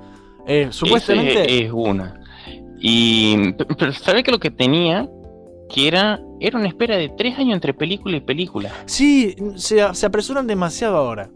ahora. Ahora vamos a hablar de, bien de las películas, de lo que hizo Disney. Que primero que anunció justamente el plan para los nuevos lanzamientos en el cine, que a mí ya me dio una muy mala espina. Dije, tengo un mal presentimiento, como dice Han. Em, porque eran muchas películas muy seguido. Que primero un episodio, después una historia de antología y así una por año. Y después lo empezaron a acelerar, que es lo que cagó Han Solo, básicamente. O sea, no, Es el plan Marvel. ¿No será mucho, boludo? Para mí es mucho. Yo lo que pensé es, la van a sobreexplotar y nos van a saturar. ¿Y qué pasó? La sobreexplotaron y nos saturaron. La gente se empezó a cansar. En- ¿Entendés? Pasó exactamente lo que era evidente que iba a pasar. No, y lo peor de todo es que fue una saturación muy rápida. Estamos hablando que la primera película, ¿cuándo fue que salió? En el 2015. Sí, por eso no fue hace nada. Pasaron tres años. O sea, recién ahora tendría que haber salido episodio 8 y ya salió episodio 7, Rock One, episodio 8 y Han Solo y ya va a salir episodio 9. Es como, wait a minute. Eh, banquen un cacho. ¿Entendés? Es, es lo que decíamos antes. Siempre es mejor apuntar a la calidad antes que la cantidad. Y estos tipos, bueno, como son Disney, lo único que les interesa es la cantidad sobre la calidad porque es la cantidad de dinero que van a hacer, ¿viste? Es que también no se lo están tomando como una trilogía por ahí, es como que están apurados en terminarla. Sí. Y sobre todo con la cagada que ya se mandaron al último. Primero, no sé si el cambio de director habrá sido bueno o malo, porque lo que le critico al episodio 7 es que es. eh, Un clon de episodio 4. es el episodio 4, por en vez de los planos de la estrella de la muerte, es el plano de ubicación de Luke. Sí. Bueno, empecemos, Y- empecemos por esa. Empecemos Sí. con episodio 7, el despertar de la fuerza. Vamos a criticarle todo. Bueno, mira, el mismo Han Solo dice: es una estrella de la muerte más grande Sí. hecha en un planeta. A mí me, me, me recontra molestó cuando vi. O sea, al principio, el hype detrás de episodio 7 era inmenso. Explotó todo y robaron con la nostalgia a lo loco. Y yo en su momento también me emocioné. Porque era una peli nueva de Star Wars después de como 10 años, metele. Un montón. Y la verdad que a pesar de todo. eh, ¿Cómo es? Que a pesar de que me habían descartado el universo expandido, que me había dolido, que me habían sacado los juegos, que me habían cagado los cómics con historias nuevas y qué sé yo qué, em, yo dije vamos a darle una oportunidad porque capaz tiraron lo viejo a la basura, pero esto capaz que vale la pena, ¿viste? Al final no valió la pena un carajo, eso me jodió. Porque en cuanto yo vi ese póster y vi que había una estrella, otra estrella de la muerte, planeta gigante, redondo, atrás, Yo dije, la puta que los parió, van a hacer lo mismo. Yo cuando lo he visto, digo, no, debe ser un fan póster o algo así, no, no, me estás jodiendo, no, no, no creo que saquen exactamente la misma historia con cambios mínimos. Claro.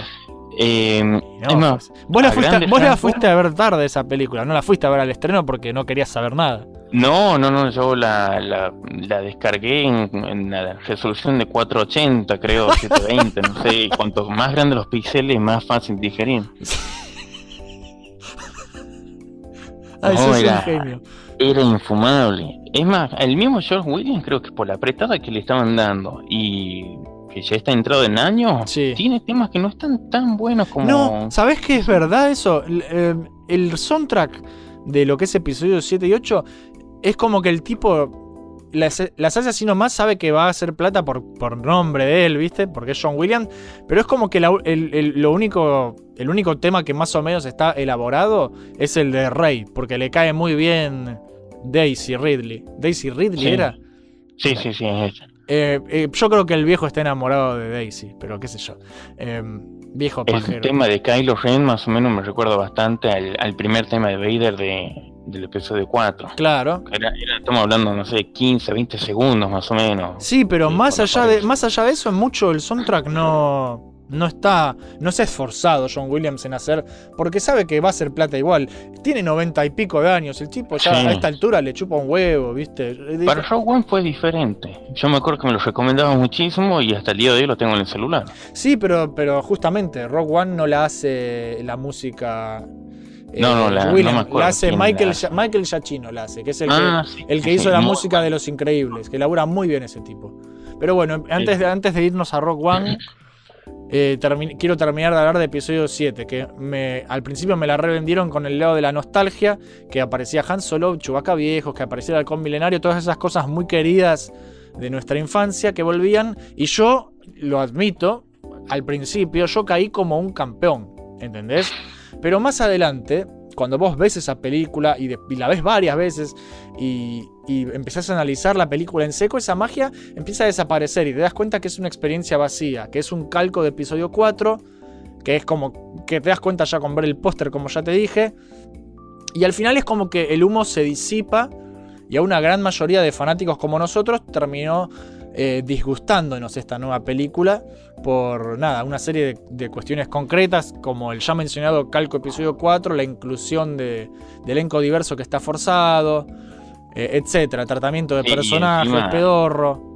Como te digo, lo, primero lo fuerzan y después lo abandonan a, Finn como personaje secundario. Porque No es mentira, porque es una inclusión muerto hubiera sido mentirosa. mejor. Eh, de hecho, cuando hablemos de episodio 8 voy a hablar de eso, porque Finn debería haber muerto, pero ya vamos a llegar a ese tema.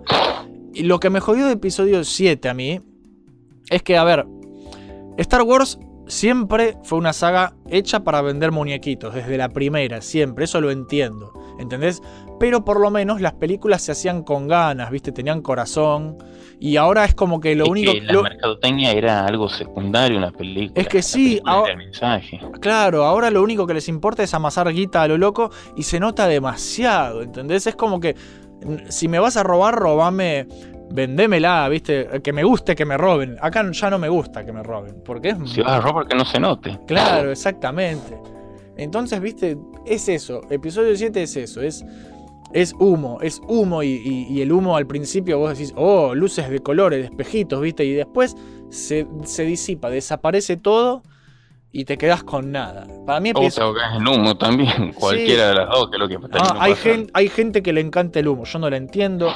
Eh, Es toda esta generación moderna de, de gente que va al cine, que les gustan las experiencias vacías y pochocleras.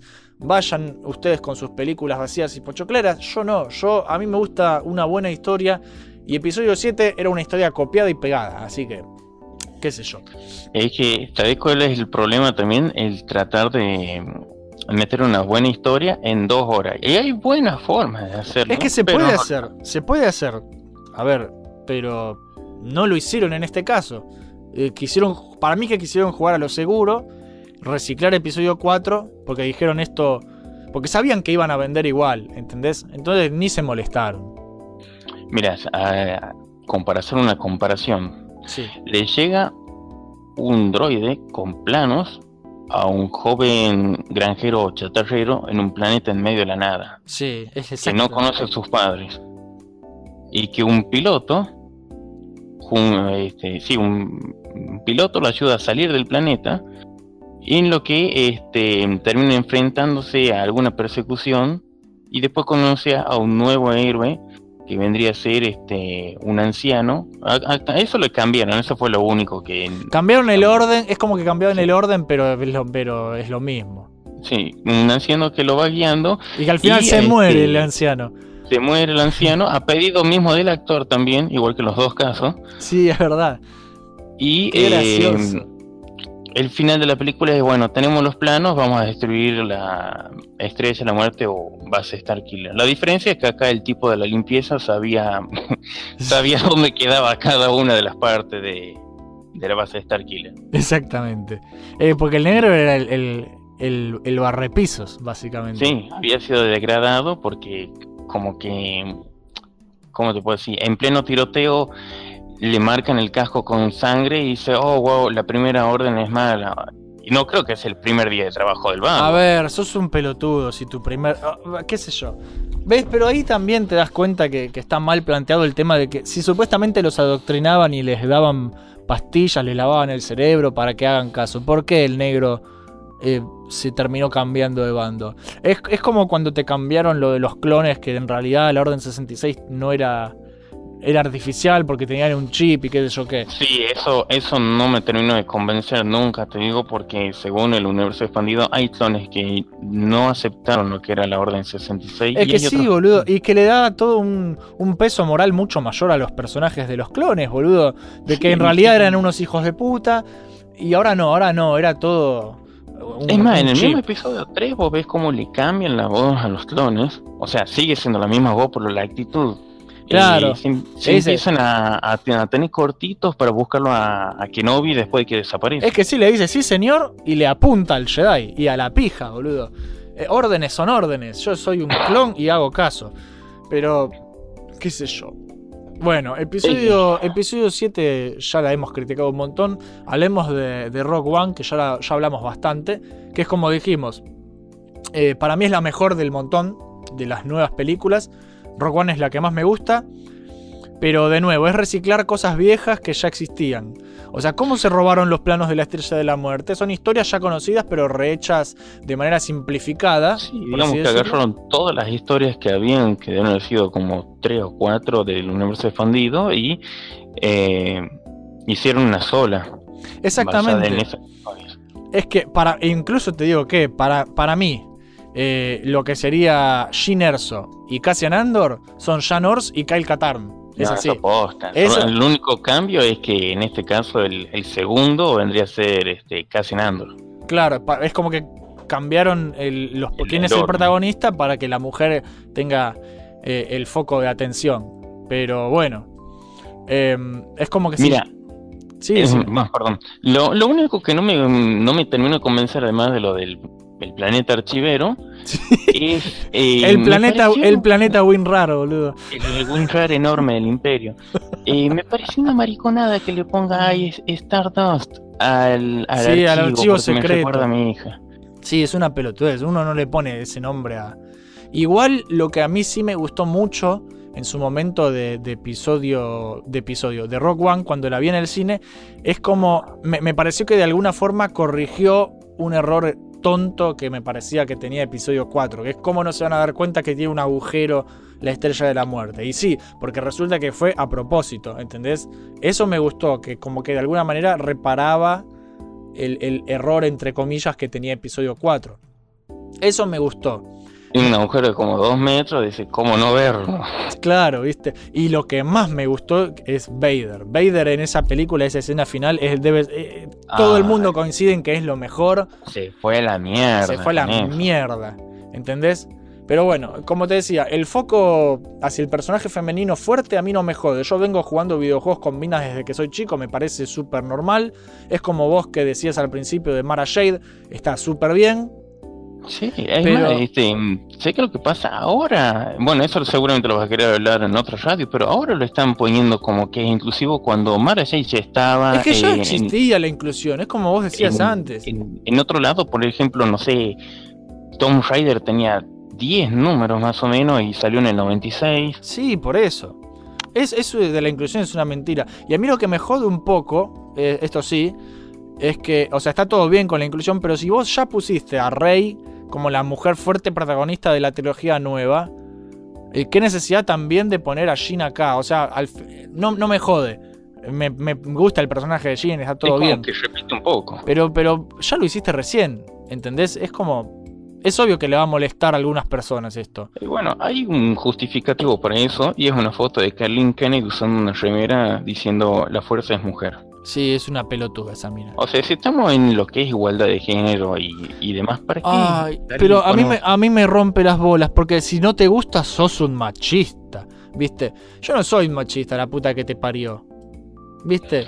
¿Qué sé Mira, yo? uno de mis juegos favoritos es el de PSP de Star Wars el Lethal Alliance. Sí, en- que está el- es, la Twi'lek, boludo, la Twi'lek que roba los planes. Está buenísimo. que roba los planos de estrecha de muerte más completos para Kyle, justamente. Este, al- el único problema que tuvo que pasó por alto porque no salió para consola PC. Es que exactamente, PSP ese, juego está muy bueno y pasó desapercibido porque es para consola portátil. ¿Entendés? Sí. Pero es muy bueno. Ese juego. te- ¿Ves? Ese juego es un gran ejemplo de, de- de un juego que podrían haber eh, hecho una versión para consola grande y hubiera sido brillante. Porque para mí revendía esa idea. No afecta en nada que sea mina o vago, incluso este es bastante bien llevada la historia. Es que sí. No, hay ningún, no había ninguna inclusión forzada. Si hay algo que me jodió cuando empezaron a salir las novelas de, de Disney, eh, Lores del Sith se llama, Sí. y nadie la tomó en cuenta hasta que salió la noticia, va a haber un personaje lesbiana. Ah, eso sí, eso es verdad también.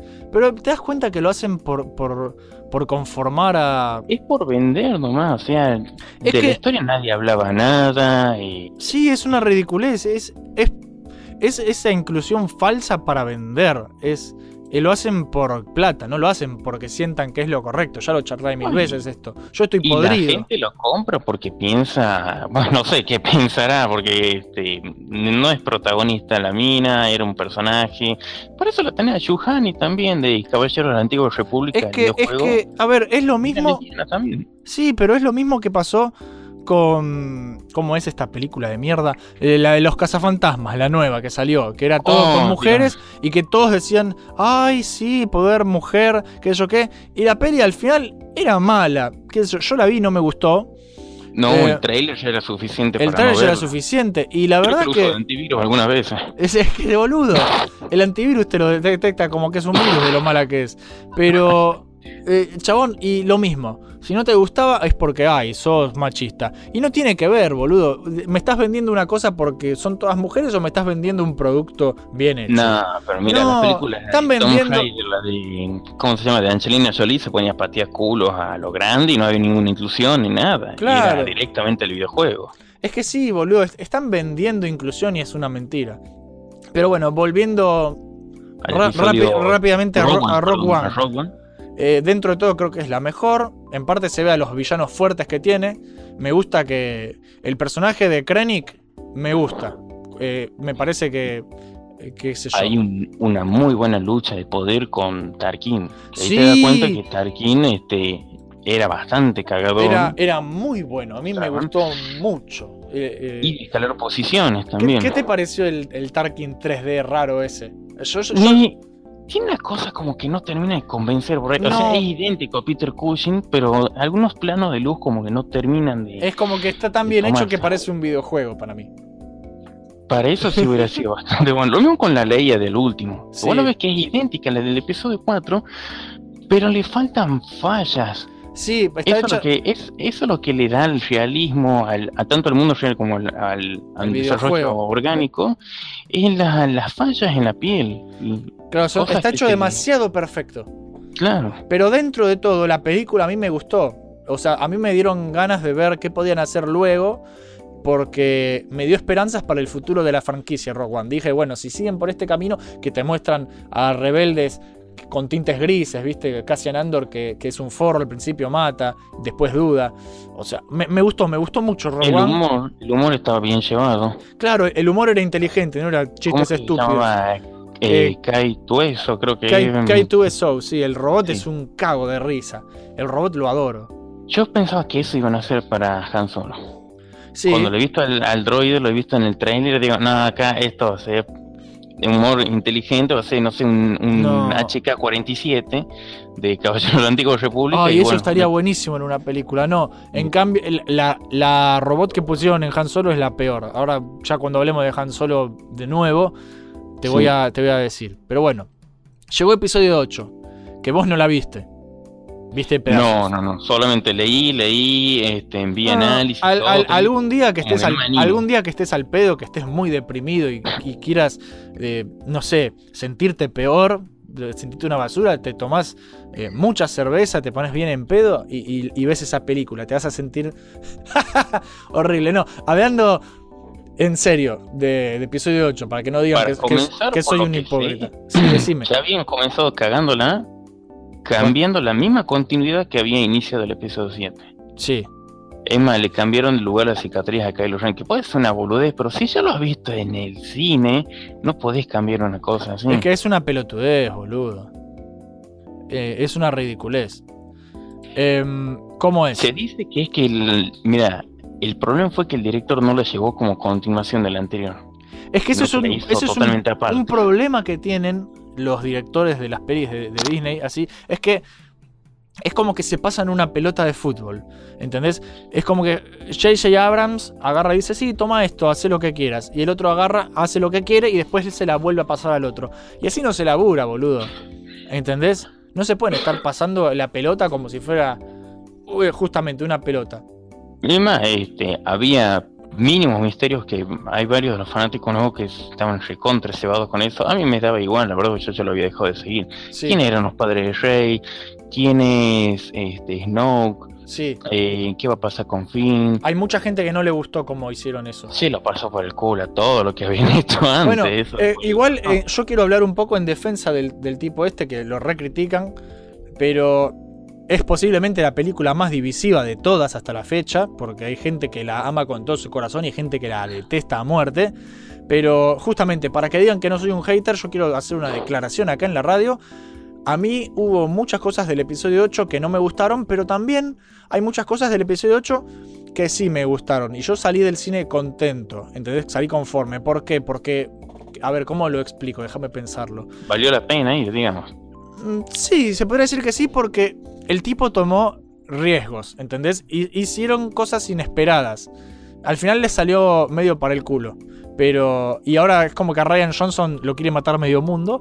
Pero para explicarme mejor, yo fui a, a ver al cine algo que ya sabía lo que podía pasar, que no iban a, manejar el personaje de Luke Skywalker como me esperaba, yo ya lo sabía, y que no iba a ser la historia que yo quería ver, que eso es mucha gente que se enojó porque "Ah, esto no es mi Luke Skywalker, yo ya sabía que ese no iba a ser mi Luke Skywalker, fui con expectativas baj- bajas, sabía que iba a estar lleno de chistes pelotudos, sabía que iba a tener un elenco inclusivo de nuevo, sabía de todas las boludeces de la película anterior, o sea, yo no me esperaba nada con mucho miedo de que fuera un calco de episodio 5 fue porque cuando vos ves el tráiler ves que están defendiendo la base en un planeta y vienen los caminadores y vos decís esto es Sí, episodio en, 5. en vez de, en vez de nieve creo que es sal o Sí, es sal. arena. En vez de, en Sal. vez de nieve pusieron sal. Pero, ¿ves? Yo vi esas cosas y dije, mmm, van a repetir lo mismo. Y, me- y- y bueno, como te dije, fui con las expectativas realmente muy bajas por el piso. Y en ese contexto, y con lo que hicieron con la película, yo salí contento porque no calcaron episodio 5, sino que tomaron elementos de aquí y allá, pero fueron en una dirección distinta y se arriesgaron. Quisieron mostrar algo nuevo. Y bueno, esto que quisieron mostrar no le gustó a casi nadie, pero por lo menos justificaron de alguna manera para mí eh, la existencia de esta película. Más allá que para sacarnos plata nomás, ¿entendés? Y Es que entretenernos yo un creo que rato. podría haber sido la forma en la que fue llevado. Si Es por que sí. ejemplo Snoke hubiera muerto de otra forma, o por lo menos luchando, eh, en vez de que sea tan... Nadie se lo esperaba y fue tan tan repentino que mataste un personaje que tenía mucho para contar Claro, o para demostrar. es que los tipos, la historia no le gustó a casi nadie, pero por lo menos te quisieron contar una historia, ¿entendés? Así es como se trabajaba antes. Después si la historia en cuestión no le gustó a casi nadie es otro tema. Pero por lo menos, para mí en esta película, yo creo que, que, está justificada su existencia y me gustó eso. Y pensé que si van a hacer así el resto de las películas, por más que las historias puedan gustarte o no, me parece que vale la pena seguir haciendo películas. No tan seguido, pero sí que continúe la saga. No le gustó a casi nadie, pero yo no esperaba que me gustara, entonces no me decepcionó. Nadie, no me puede decepcionar lo, lo que lo que Lo pienso. que no hay expectativas, digamos. Exactamente. Entonces, viste, episodio 8 yo siento así. Yo creo que el tipo quiso ser fiel a su visión, que era una visión de mierda capaz, pero por lo menos, viste, el tipo fue fiel a sí mismo y trató de, de contar su historia y que, que ni siquiera a Mark Hamill le gustó, porque es evidente. Mark Hamill está muy triste con cómo trataron a su personaje. Eso te Yo re creo das que cuenta. por lo menos al último se, se redime un poco y le dan un final digno a pesar de todo. Sí, yo creo que a, a pesar de todo, va, e- es, como que es- están matando a todos los personajes viejos porque es una... eh, un- eh, mi amigo mío Pablito siempre me dice esto, eh, dice que esta es una trilogía de transición, ¿entendés? Que van a matar a todos y que van a quedar solo los nuevos, ¿entendés? Entonces, eh, eh, es, Es así. un paso de la antorcha a una nueva generación, pero obligatorio, digamos. A mí me pareció realmente al pedo que la dejen viva a Leia, más siendo lo que había pasado con Carrie Fisher, que había, había fallecido un año antes que termine, que Sí. salga la película. Claro. Mira, a- a- yo con Carrie Fisher tengo todo un tema que. El que la gente dice, ay, pobre princesa, Carrie Fisher. Y yo la verdad que digo. Eh, la mina estaba más dura que Han Solo en Carbonita. Yo digo siempre eso. Em, ¿Qué sé yo? Se murió de sobredosis. O sea, jodete, hermana. Ay, la princesa, la pobre princesa. Que, No, que todo lo que nos dejó. Ya era una vieja drogadicta. ¿Qué sé yo? Que no, no me da lástima. Todo bien. Cuando, los ¿sabes qué lo fanáticos. pasó? Cuando, cuando terminó la trilogía original, los tres tuvieron problemas Sí, con respecto a quedar encasillados en los personajes. Sin embargo, Harrison Ford siguió adelante sin problemas. Tenés películas con Sí, Indiana pero Harrison tenés Ford, Harrison Ford es el que más zafó. Harrison Ford es el que más se salvó de todos. Y Mark Hamill, por más que no volvió a tocar cámaras durante un tiempo, No. es la puta voz del Joker y, Y la es- mejor de Es la mejor, boludo. Es, eh, eh, estuvo en muchos papeles así de, de dibujos animados, el más famoso siendo el Joker. Pero vos lo escuchás, porque además que el tipo es re fanático de los cómics, es un fanático de verdad. eh, el tipo le mete tanto amor a lo que hace. Entonces, viste. Es Por más, eso. me acuerdo que había un video subido a YouTube que él hace la voz de Luke. eh, la escena del Imperio contraataca de. Sí, que, que, que padre. que Darth Vader es el guasón. Está buenísimo. Sí, la, la hace muy bien. La hace muy y bien. es más, la- para la- los juegos de Arkham también puso su voz original, también apareció, hizo de Trickster en, en la primera serie de Flash. Sí, Siguió trabajando. sí, el, tipo labura. Carrie Fisher Carrie no hizo una goma. Tuvo, este, no sé qué te puedo decir, una participación en la primera película de Austin Powers haciendo de, de la psiquiatra. Claro. Eh, en una película de Tom Hanks y así, pero meros cameos, ella misma se estaba alejando, tuvo sus problemas, volvió, iba.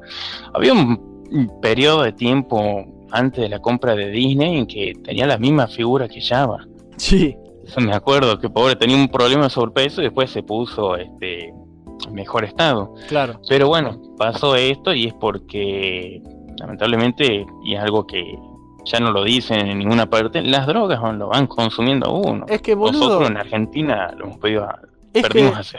sí, es que, chabón, o sea, vos pensás que e- es, es como te crían en Hollywood, es así. Eh, Son los hijos de Hollywood.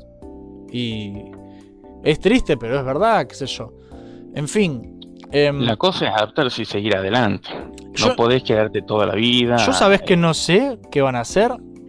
Ahora que falleció Carrie Fisher, ¿cómo van a hacer? Porque no quieren hacer una versión digitalizada para episodio 9. Entonces, ¿qué va a pasar? Va a empezar a subir los carteles, las letritas, a decir se murió Leia, básicamente. Sí, no, porque a no que otra, hagan alguna escena. eh, a una escena funeral. Grabada, sí, no, alguna pregrabada como que sube una nave y explota. Claro. No sé qué harán. Yo no sé qué van a hacer. Así que bueno, pero dentro de todo, episodio 8, em, si bien el encuentro pelotudeces y demasiados chistes y la historia capaz no... Hay cosas que me gustaron mucho, como eh, que te hagan dudar si Luke es o no es bueno. Eso me, me gustó que me haga pensar la película. Em, no me gusta el hecho de que muestren a Luke que es como que cuando está en episodio 6, ay, yo todavía puedo salvar a mi padre, y que después viene esta película y dice, ah, este tipo tiene un mal sueño, lo voy a matar. Es como, pará, es como, es muy extremo el cambio. La motivación no está bien llevada. Exactamente. Así que bueno, más allá de todo eso, yo creo que yo respeto esta película. ¿Entendés? La respeto. Y creo que si siguen por ese camino, pueden ir bien. Después, por supuesto, apareció la película de Han Solo. Y todo esto que yo dije, ellos se lo metieron en el orto. Porque todo lo que hicieron hasta ahora con Star Wars, eh, esta es la peor película. La de Han Solo es lo peor lejísimo. Y ya lo hablé, al principio lo hablamos, pero lo, lo quiero repetir muy rápido porque me parece que es el colmo del colmo. Han Solo es la película más vaga de todas. Es una aventura que está. eh, ¿Cómo es? Está bien hecha tanto a nivel visual como lo que es la estructura del guion, etcétera, pero que no justifica la existencia como las anteriores, más allá de ser una cosa hecha meramente para sacarnos plata. ¿Entendés? Es algo que se podría haber contado en un cómic o en una novela. Sí, tranquilamente. O sea que tenemos una película que no toma riesgos, que no podés sacar tranquilamente, o sea, que sí podés sacar tranquilamente del resto de la saga, ¿entendés? Porque no hace ninguna diferencia, es como vos decís, podría estar en un cómic y la gente puede leerla o no, y me chupa un huevo. Tenemos de nuevo la, la agenda política de Kathleen Kennedy más forzada que nunca, con este personaje que te quería contar antes, que es el, la robot de Lando Calrissian, Sí, L3 creo que es. algo Sí, e- es la robot feminazi, le digo yo.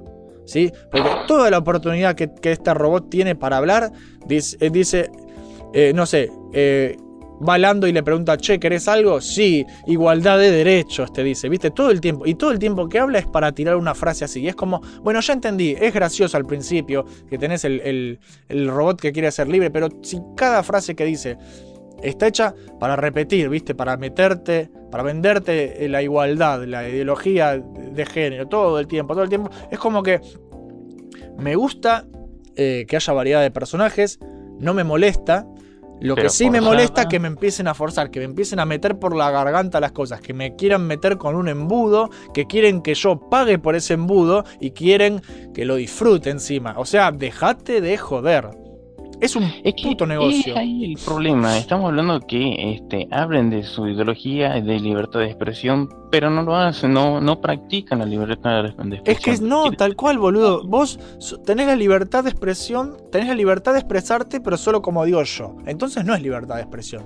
Sos un mentiroso. Eh, fue lo que pasó con Kathleen Kennedy, después con J.J. Abrams y Ryan Johnson también, que empezaron a tirar la mierda a los fanáticos es que porque no boludo. gustó. Es, es una película que busca, solo busca conformar a los grupos LGTB y, y que es todo un puto negocio, como ya dije.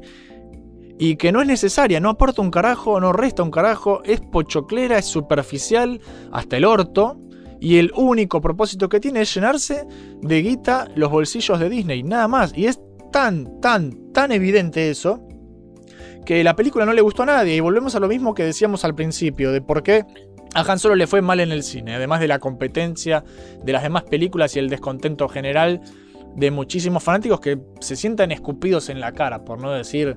Es que por ahí te digo también como que se empieza a notar el, eh, la sobreexplotación de sacarla una por año. Es que sí. Por eso te decía, eh, con las precuelas, si bien solamente iban a ser tres, se tomaban un tiempo, sacaban sus novelas y cómics y estaban bien hechos, iban guiando hacia el episodio, pero no estaban centrados.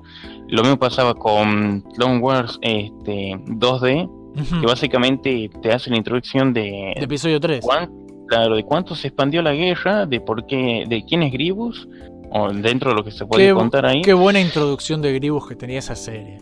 Y encima de todo, este bueno, el hecho de que los separatistas no siempre pierden porque son separatistas, sino que tienen un maestro estratega realmente. Claro. Y por qué, el porqué de la tos de Gribus también. Todo, todo de estaba muy bien, era coherente. Acá no hay coherencia.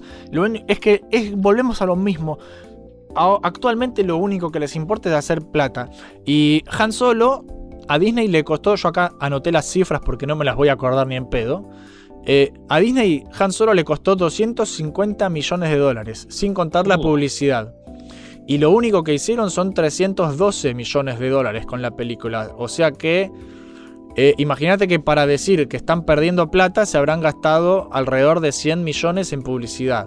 Yo, No, y, acá en ya habían Argentina- a ver. encargo de, de los cómics y novelas. Hay una, lo que un, Sí. amigo mío le decía novelas DLC, Sí, son las que le continúan la película. eso por es ahí muy cierto. Sí, y la, la de Han Solo y la de Lando te la venden por separado. Hijos de puta. Pero vos decime, ¿vos viste un cartel en la calle que dijera Han Solo?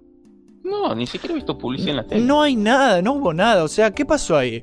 La cosa es que 300 millones es una pérdida para ellos porque pensaban hacer el doble de lo que gastaron. O sea, ellos pensaban hacer 500, hicieron solo 300. Pobrecitos, ¿no? no Hay rumores que dicen que ya se veía venir el fracaso. se re- para mí se re veía la venir. misma Disney, la misma Disney fue la la que lo, lo causó al fracaso. Es no quiso sí. promocionarla, iba pasando el tiempo y no sabíamos nada de la película. es que detrás del telón ellos están haciendo de las suyas. Por eso, ahora cuando terminemos vamos a hablar de lo que están haciendo ahora. Pero dejate de joder, que, ay, no hicimos suficiente plata. Yo me los imagino llorando porque no van a poder cenar esta noche, ¿viste? Dejate de joder. Es como que, ay, y en vez de hacer 500 millones, solo hice qui- 300 millones. No podré comprarme ese Ferrari. No este podré semana. comprarme esta semana mi Ferrari, claro.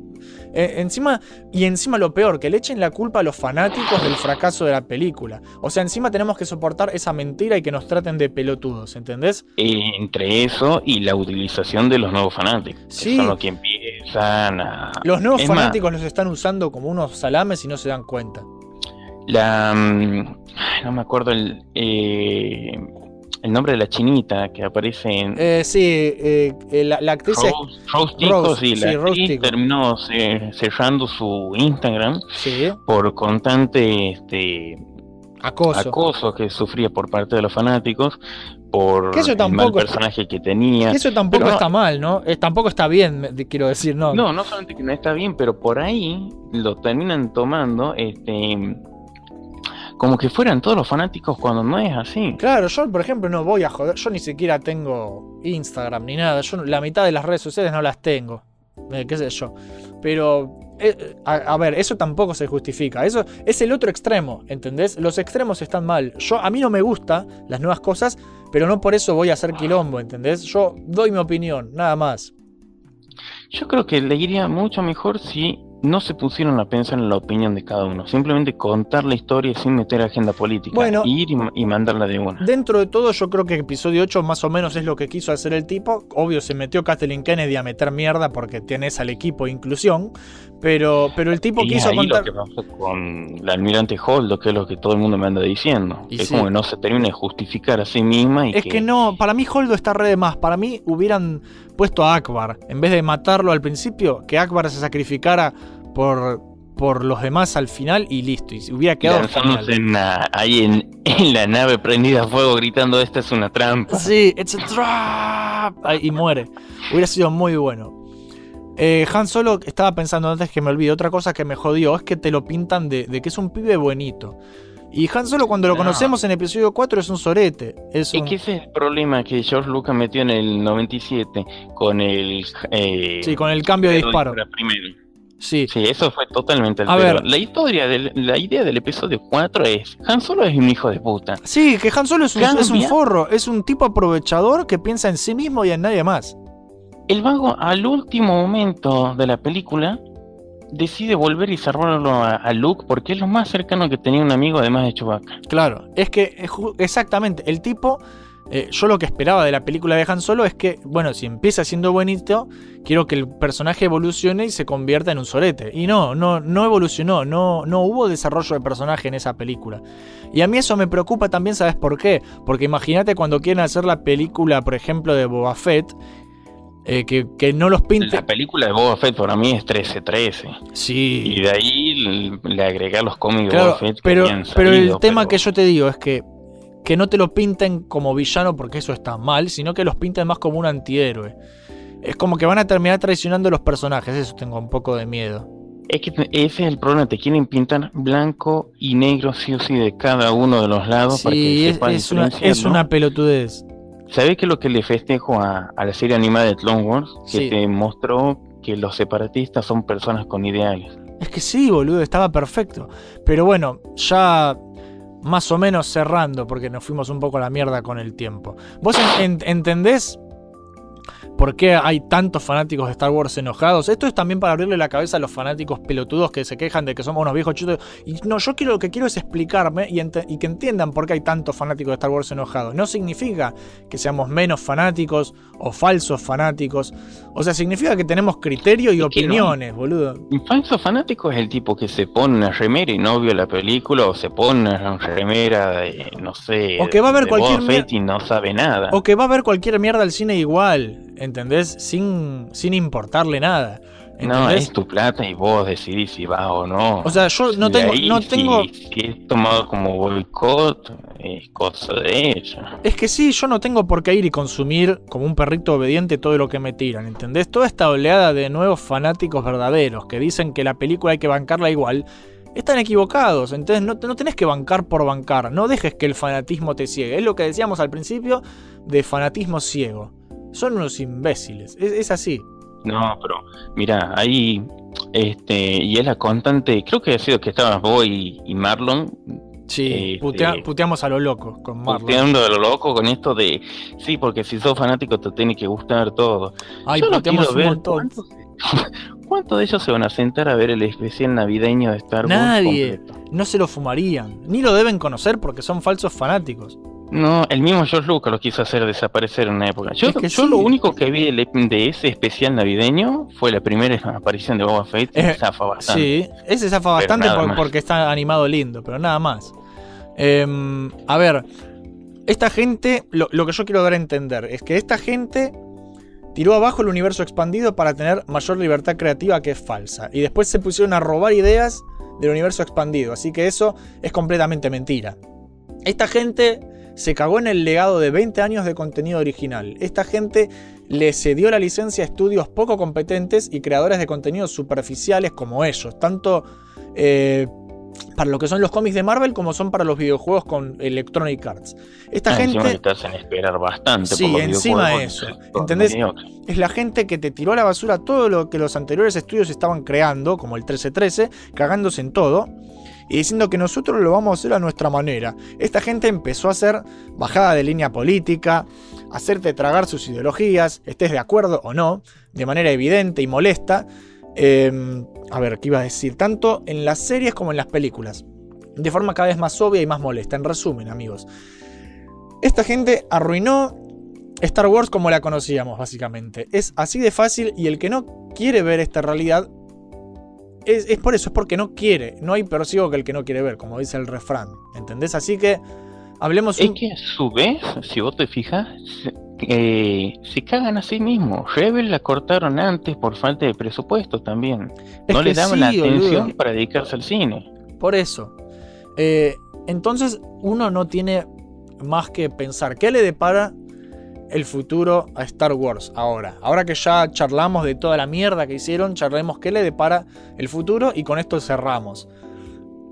Para mí que las películas tienen que ser fieles a la visión del director como pasó con episodio 8. Más allá que si después la historia nos guste o no, por lo menos hicieron lo que tenían que hacer para, para contar su visión.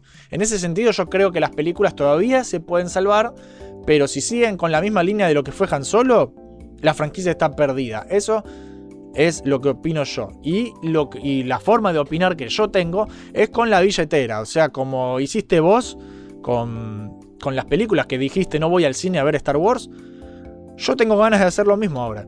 De no verlas más. ¿Entendés?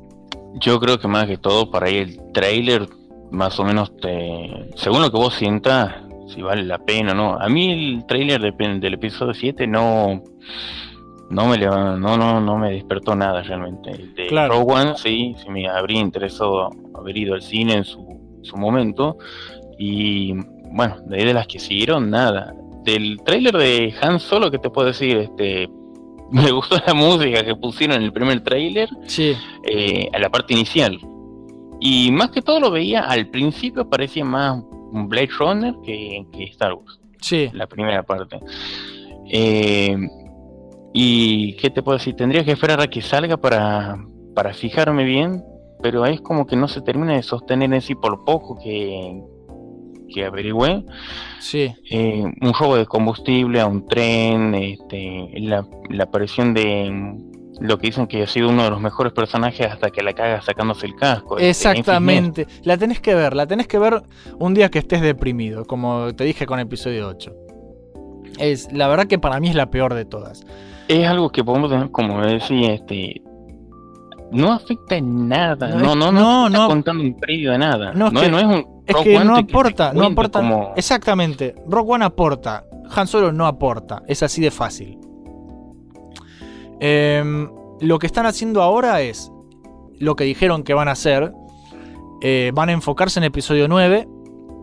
Y lo que son las películas de Obi-Wan, de Boba Fett que dicen que estaban haciendo, dicen que van a bajar un cambio, que las van a poner en pausa y que se van a replantear, porque como le fue a- para el orto a Han Solo, es como que quieren levantar un poco los ánimos, ¿viste? Es que se trata de, básicamente, de, el cine es hacer arte, no es una fábrica de pochotlo. lo- Claro, pero Disney lo está tratando como pochoclo.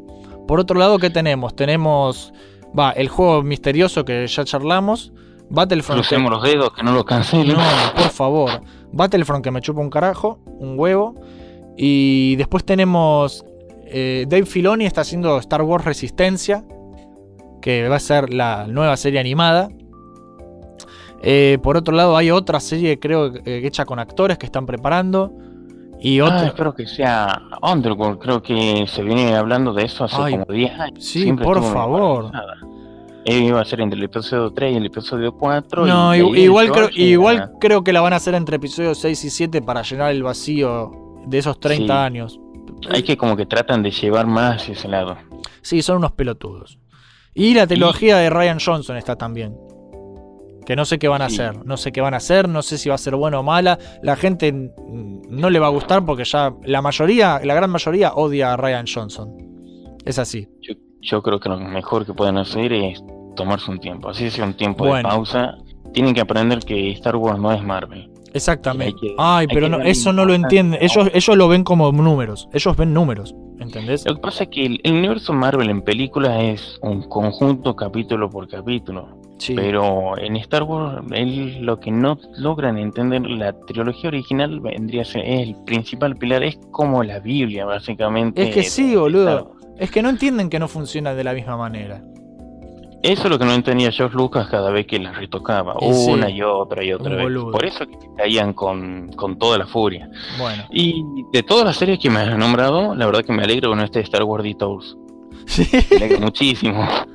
Es que eso Para puede que no sepan, era, era una serie Animada. En 3D, sí, animada en 3D, cómica. Parodia, sí, todo parodia. los- sí, de los creadores de Pollo Robot. Pero ¿cuál es el problema? No era el mismo tipo de humor, era más infantilizado y ah, no sé cuántos kilos de marihuana había de por medio. Es, es- Están era. bastante elevados cuando han hecho eso. Iba a ser como Pollo Robot, pero sin los chintes para los grandes.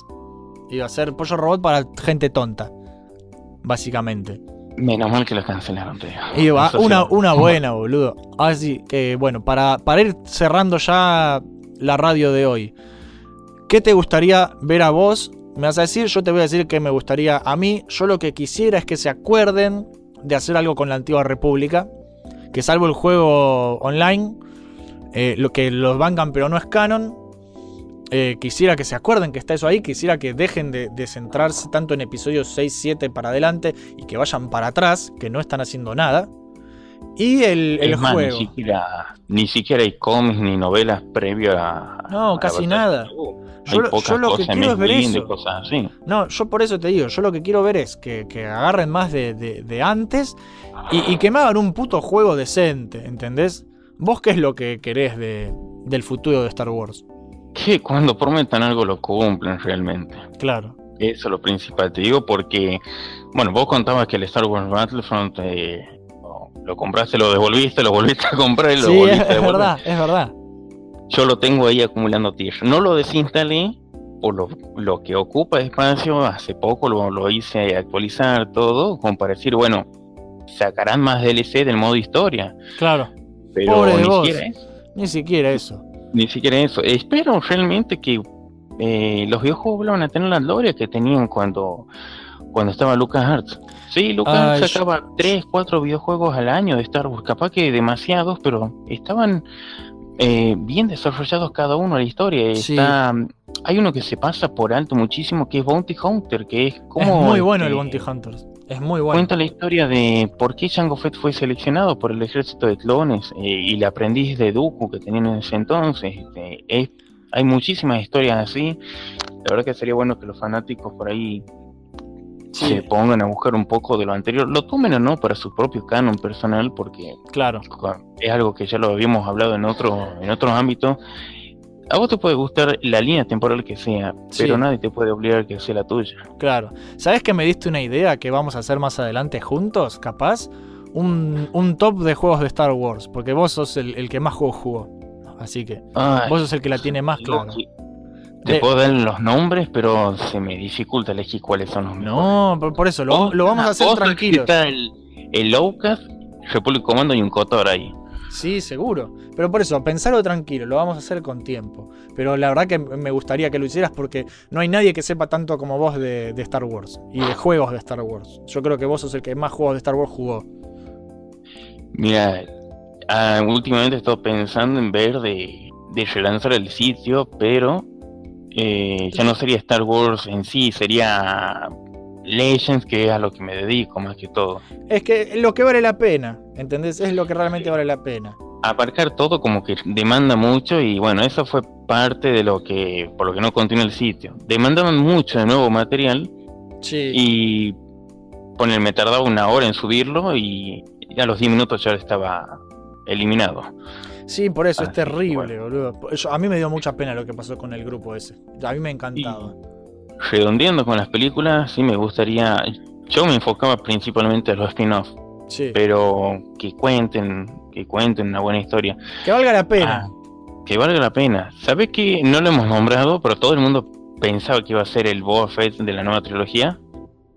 Ah, Fasma, boludo. Sí. Personaje Hablando de maltratamiento de personaje. Un personaje sub. Es el personaje más desaprovechado de toda Y la, la trilogía nueva. encima. Horrible como han tratado a Fasma. La verdad que no podíamos cerrar sin hablar de Fasma. Casi me olvido. Mira, básicamente Disney la lanzó un compactador de basura. Literalmente la lanzaron un compactador de basura. Fue terrible lo que hicieron. De hecho, una de las escenas eliminadas de episodio 8, eh, yo no sé por qué la eliminaron. Cuenta más historia. eh, son unos pelotudos. La verdad que no entiendo cómo piensan. No, no. En fin. Bueno, creo que ya cubrimos todo. Sí. ustedes, oyentes, los que nos están escuchando felices y religiosamente todos los días, ¿qué es lo que esperan de Star Wars en el futuro? Déjennos un comentario, cuéntenos qué piensan del futuro de Star Wars. Y bueno, si les gustó, los invito a dejar like, compartir, bla, bla, bla. Suscríbanse, síganos en las redes.